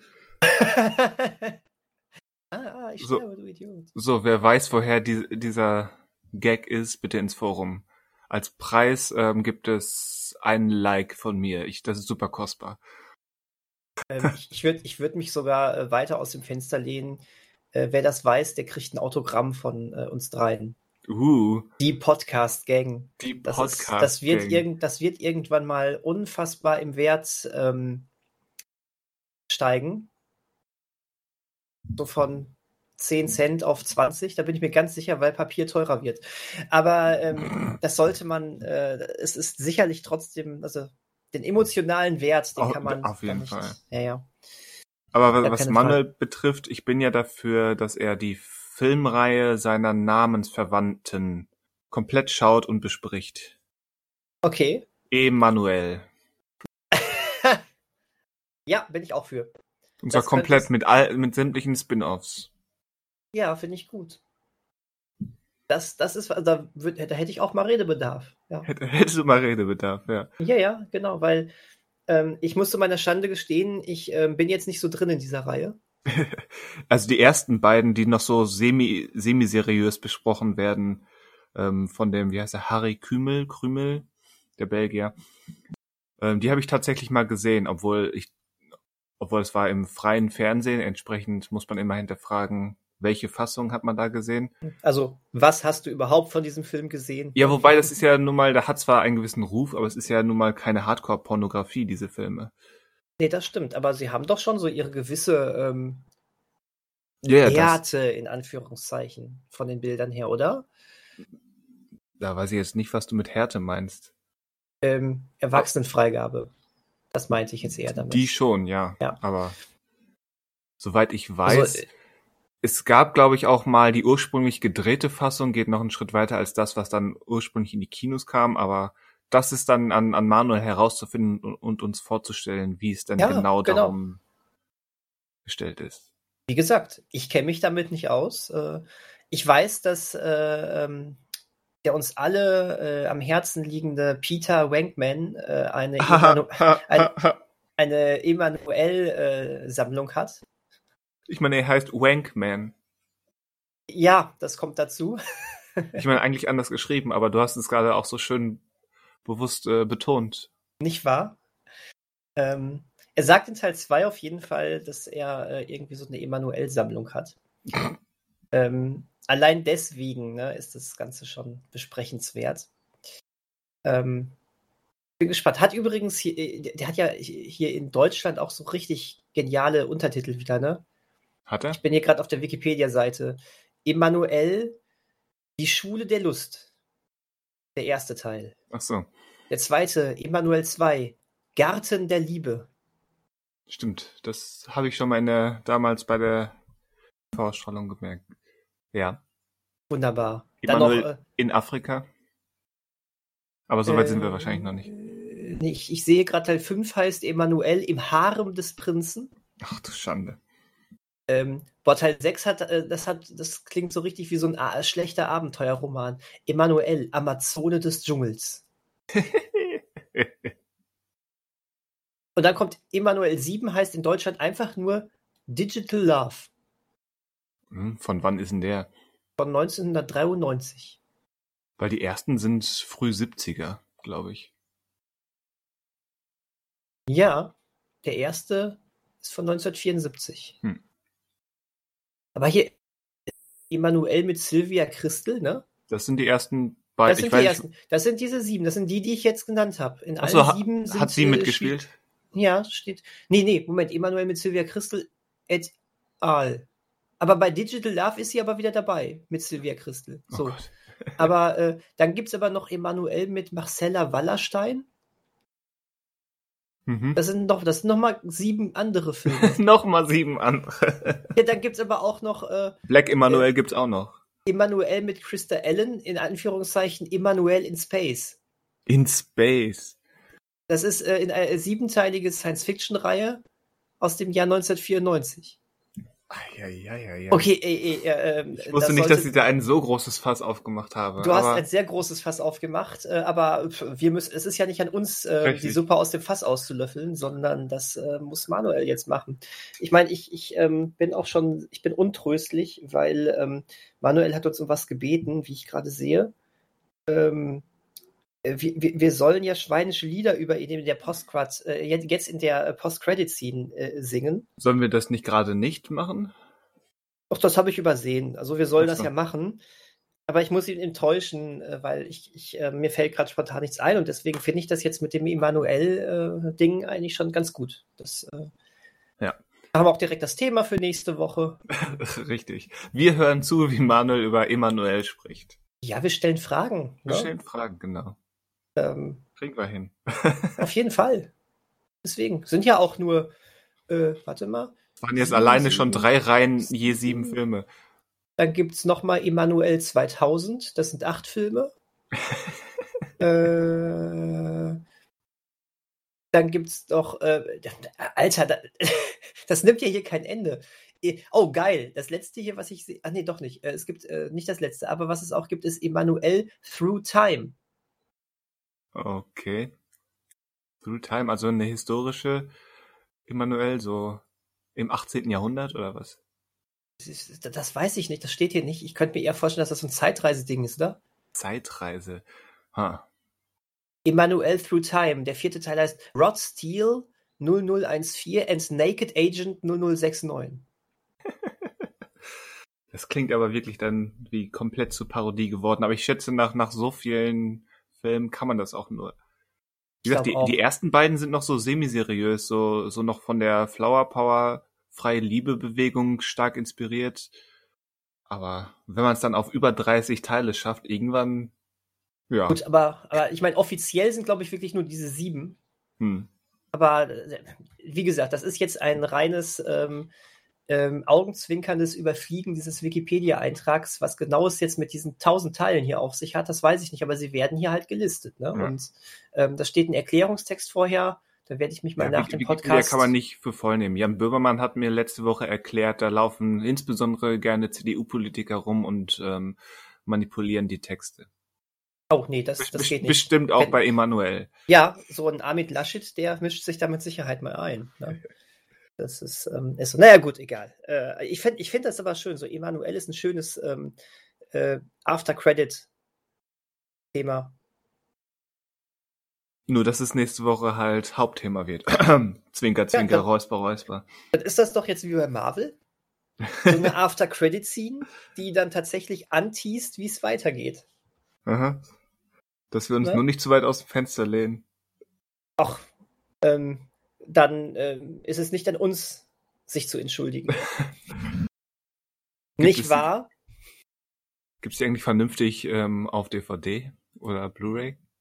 Ähm, gefährliches Halbwissen wieder mal. Äh, ich äh, bilde mir ein, dass ja, es sogar erst vor kurzem ähm, mit dem ersten, vor allen Dingen mit dem ersten Teil so eine richtig krasse äh, Sonderedition gab, wo auch ganz viele der anderen Teile noch mit drin ja, waren. Ich, ich sehe hier eine, ich sehe hier bei Amazon eine, eine sieben Filme Collection. Ja, also genau. Und die, die ist, glaube ich, ganz neu. Und der erste Teil ist auch richtig ähm, mit auf 4K UHD, glaube ich, oder so äh, richtig krass äh, aufgewertet oder zumindest äh, auf Blu-ray richtig hat richtig neues Bildtransfer bekommen. Also das ist schon ein richtiges Liebhaberprojekt, glaube ich.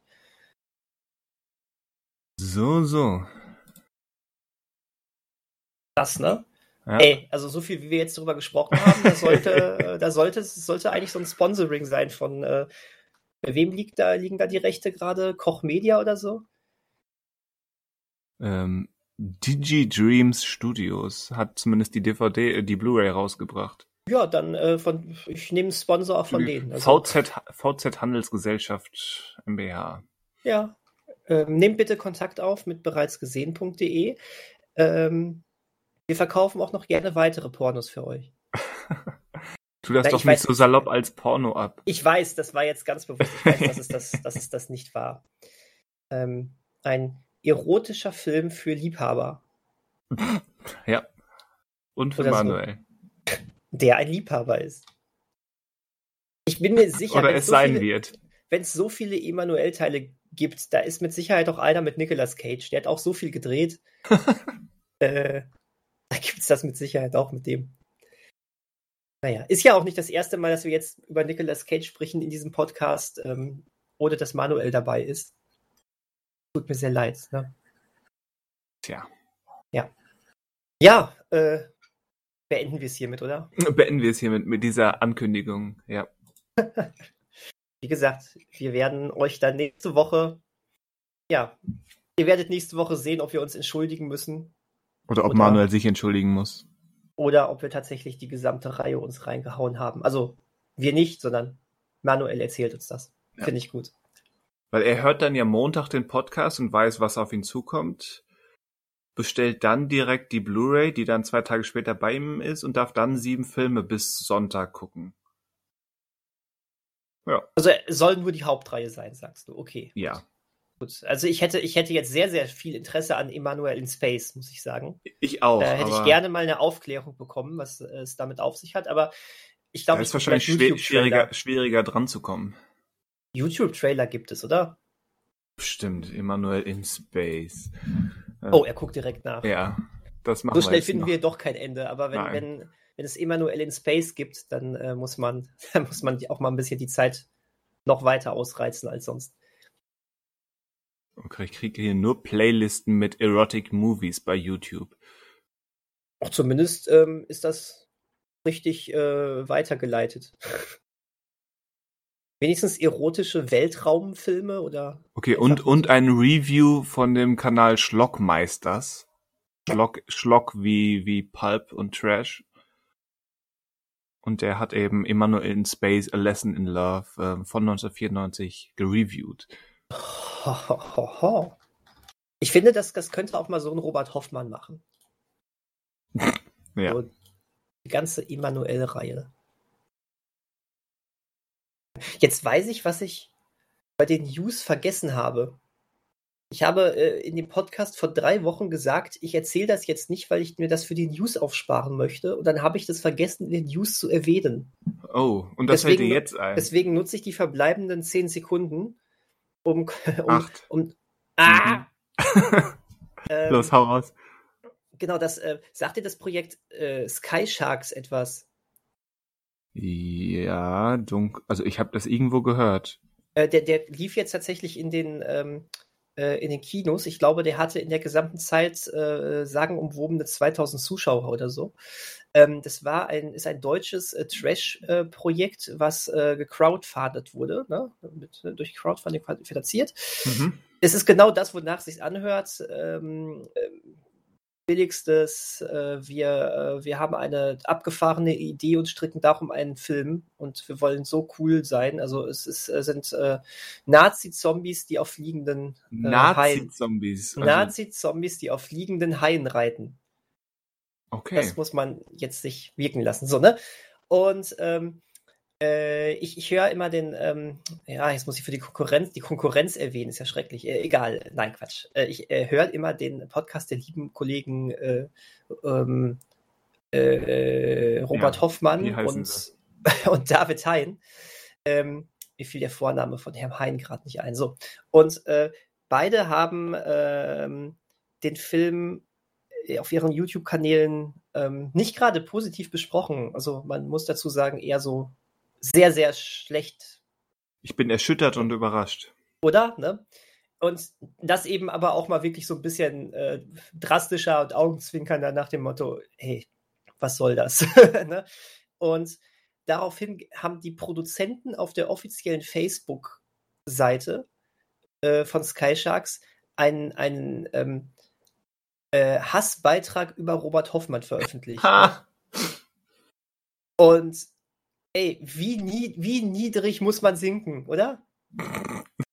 Also, äh, äh, Wären die, würden, wären die wirklich an, an, an Trash und, und so in, interessiert, dann hätten die so eine negative Kritik mit Kusshand genommen und aufs Poster geknallt. ja, oder? Total. Das wäre eine Chance gewesen. Vor allen Dingen, was da auch gesagt wurde in, dieser, in den beiden Kritiken von denen. Damit hättest du wunderbar Plakatsprüche machen können. Aber Das- äh, daran, daran sieht man wieder, was das für ein, ist genauso wie, wie Sharknado. Leute, die einfach nur erkennen, dass man mit schlechten Filmen Geld machen kann, statt Mhm. dass es wirklich Liebhaber von, von Trash und Schlock und was weiß ich nicht alles wären.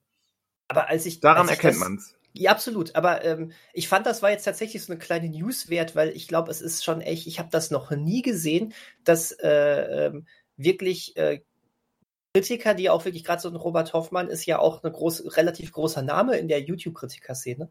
Und äh, Ja. dass, dass ein Kritiker so hart persönlich angegangen wird, weil er einen Film zerreißt. Das haben Ja, das, aber das, also das in finde den ich auch sozialen. Medien, bei, bei, bei Twitter taucht das durchaus mal auf. Also ich glaube gerade gerade ähm, zum zu Suicide Squad ohne The damals Ja. hat ähm, Mr. A ja auch Twitter und Facebook durchflügt. Oder Aber- gew gewisse Spitzfindigkeiten, so, so ohne Namensnennung, aber mit klarem Hinweis ähm, rausgehauen. Mhm, okay. Und er ist nicht der Einzige. ist noch mal eine, äh, äh, also so wie du es gerade gesagt hast, das ist keine feine Art, aber für mich noch mal was anderes. Also ich, dieser Text wurde dann natürlich irgendwann bei Facebook auch gelöscht, Man findet den aber mit Sicherheit noch irgendwo. Und äh, da standen solche Sachen drin wie äh, der selbsternannte äh, Möchtegern-Kritiker Robert Hoffmann, dessen Schauspielkarriere damals ja grandios gescheitert ist und der mittlerweile sicherlich sowieso nur noch von Hartz IV lebt. Wäre, also so in der okay. Art, ne? Das war ein ganzes Statement so in dieser Art, dass er sich dadurch ja keinen äh, keine Freude gemacht hätte, Freunde gemacht hätte mit äh, dieser Kritik und dass er das schon zu spüren kriegen werden würde. Also in diese Richtung ging das, ne? Oh Keine Spitzfindigkeit. Und das Statement. Und das, das fand ich äh, hochbedenklich, auch was journalistische Freiheit anbelangt und sowas. Ne? Also, Alter. Egal, das wollte ich nur einmal so erwähnt haben. Ich, äh, vielleicht müssen wir uns auch mal ein bisschen anstrengen. Ja, ich, ich, sehe hier gerade das, das Sky Sharks Review von Robert Hoffmann auf YouTube. Okay. Hat, hat 100.000 Klicks. Ey, du, im Zweifelsfall ist sowas eher für ihn eine Werbung dann auch. Also er ja. nicht, also dass er das deswegen, wie gesagt, das war so dumm. Die hätten das so gut für sich nutzen können, positiv. A absolut, absolut. Dumm, dumme ja, Leute. Ja, ja, ja. Aber äh, das ist, äh, das, ja, umso mehr Lust habe ich diesen Film nicht zu sehen. Nee. Genau. So, lange After-Credit-Scene, aber das lag mir jetzt irgendwie doch noch am Herzen und es fiel mir auch wirklich gerade ganz spontan ein. Das war jetzt ganz ungeplant. Ähm, ja, dann. Na dann, ähm, bis nächste Woche. bis nächste Woche, genau. Ciao. Ciao, ciao.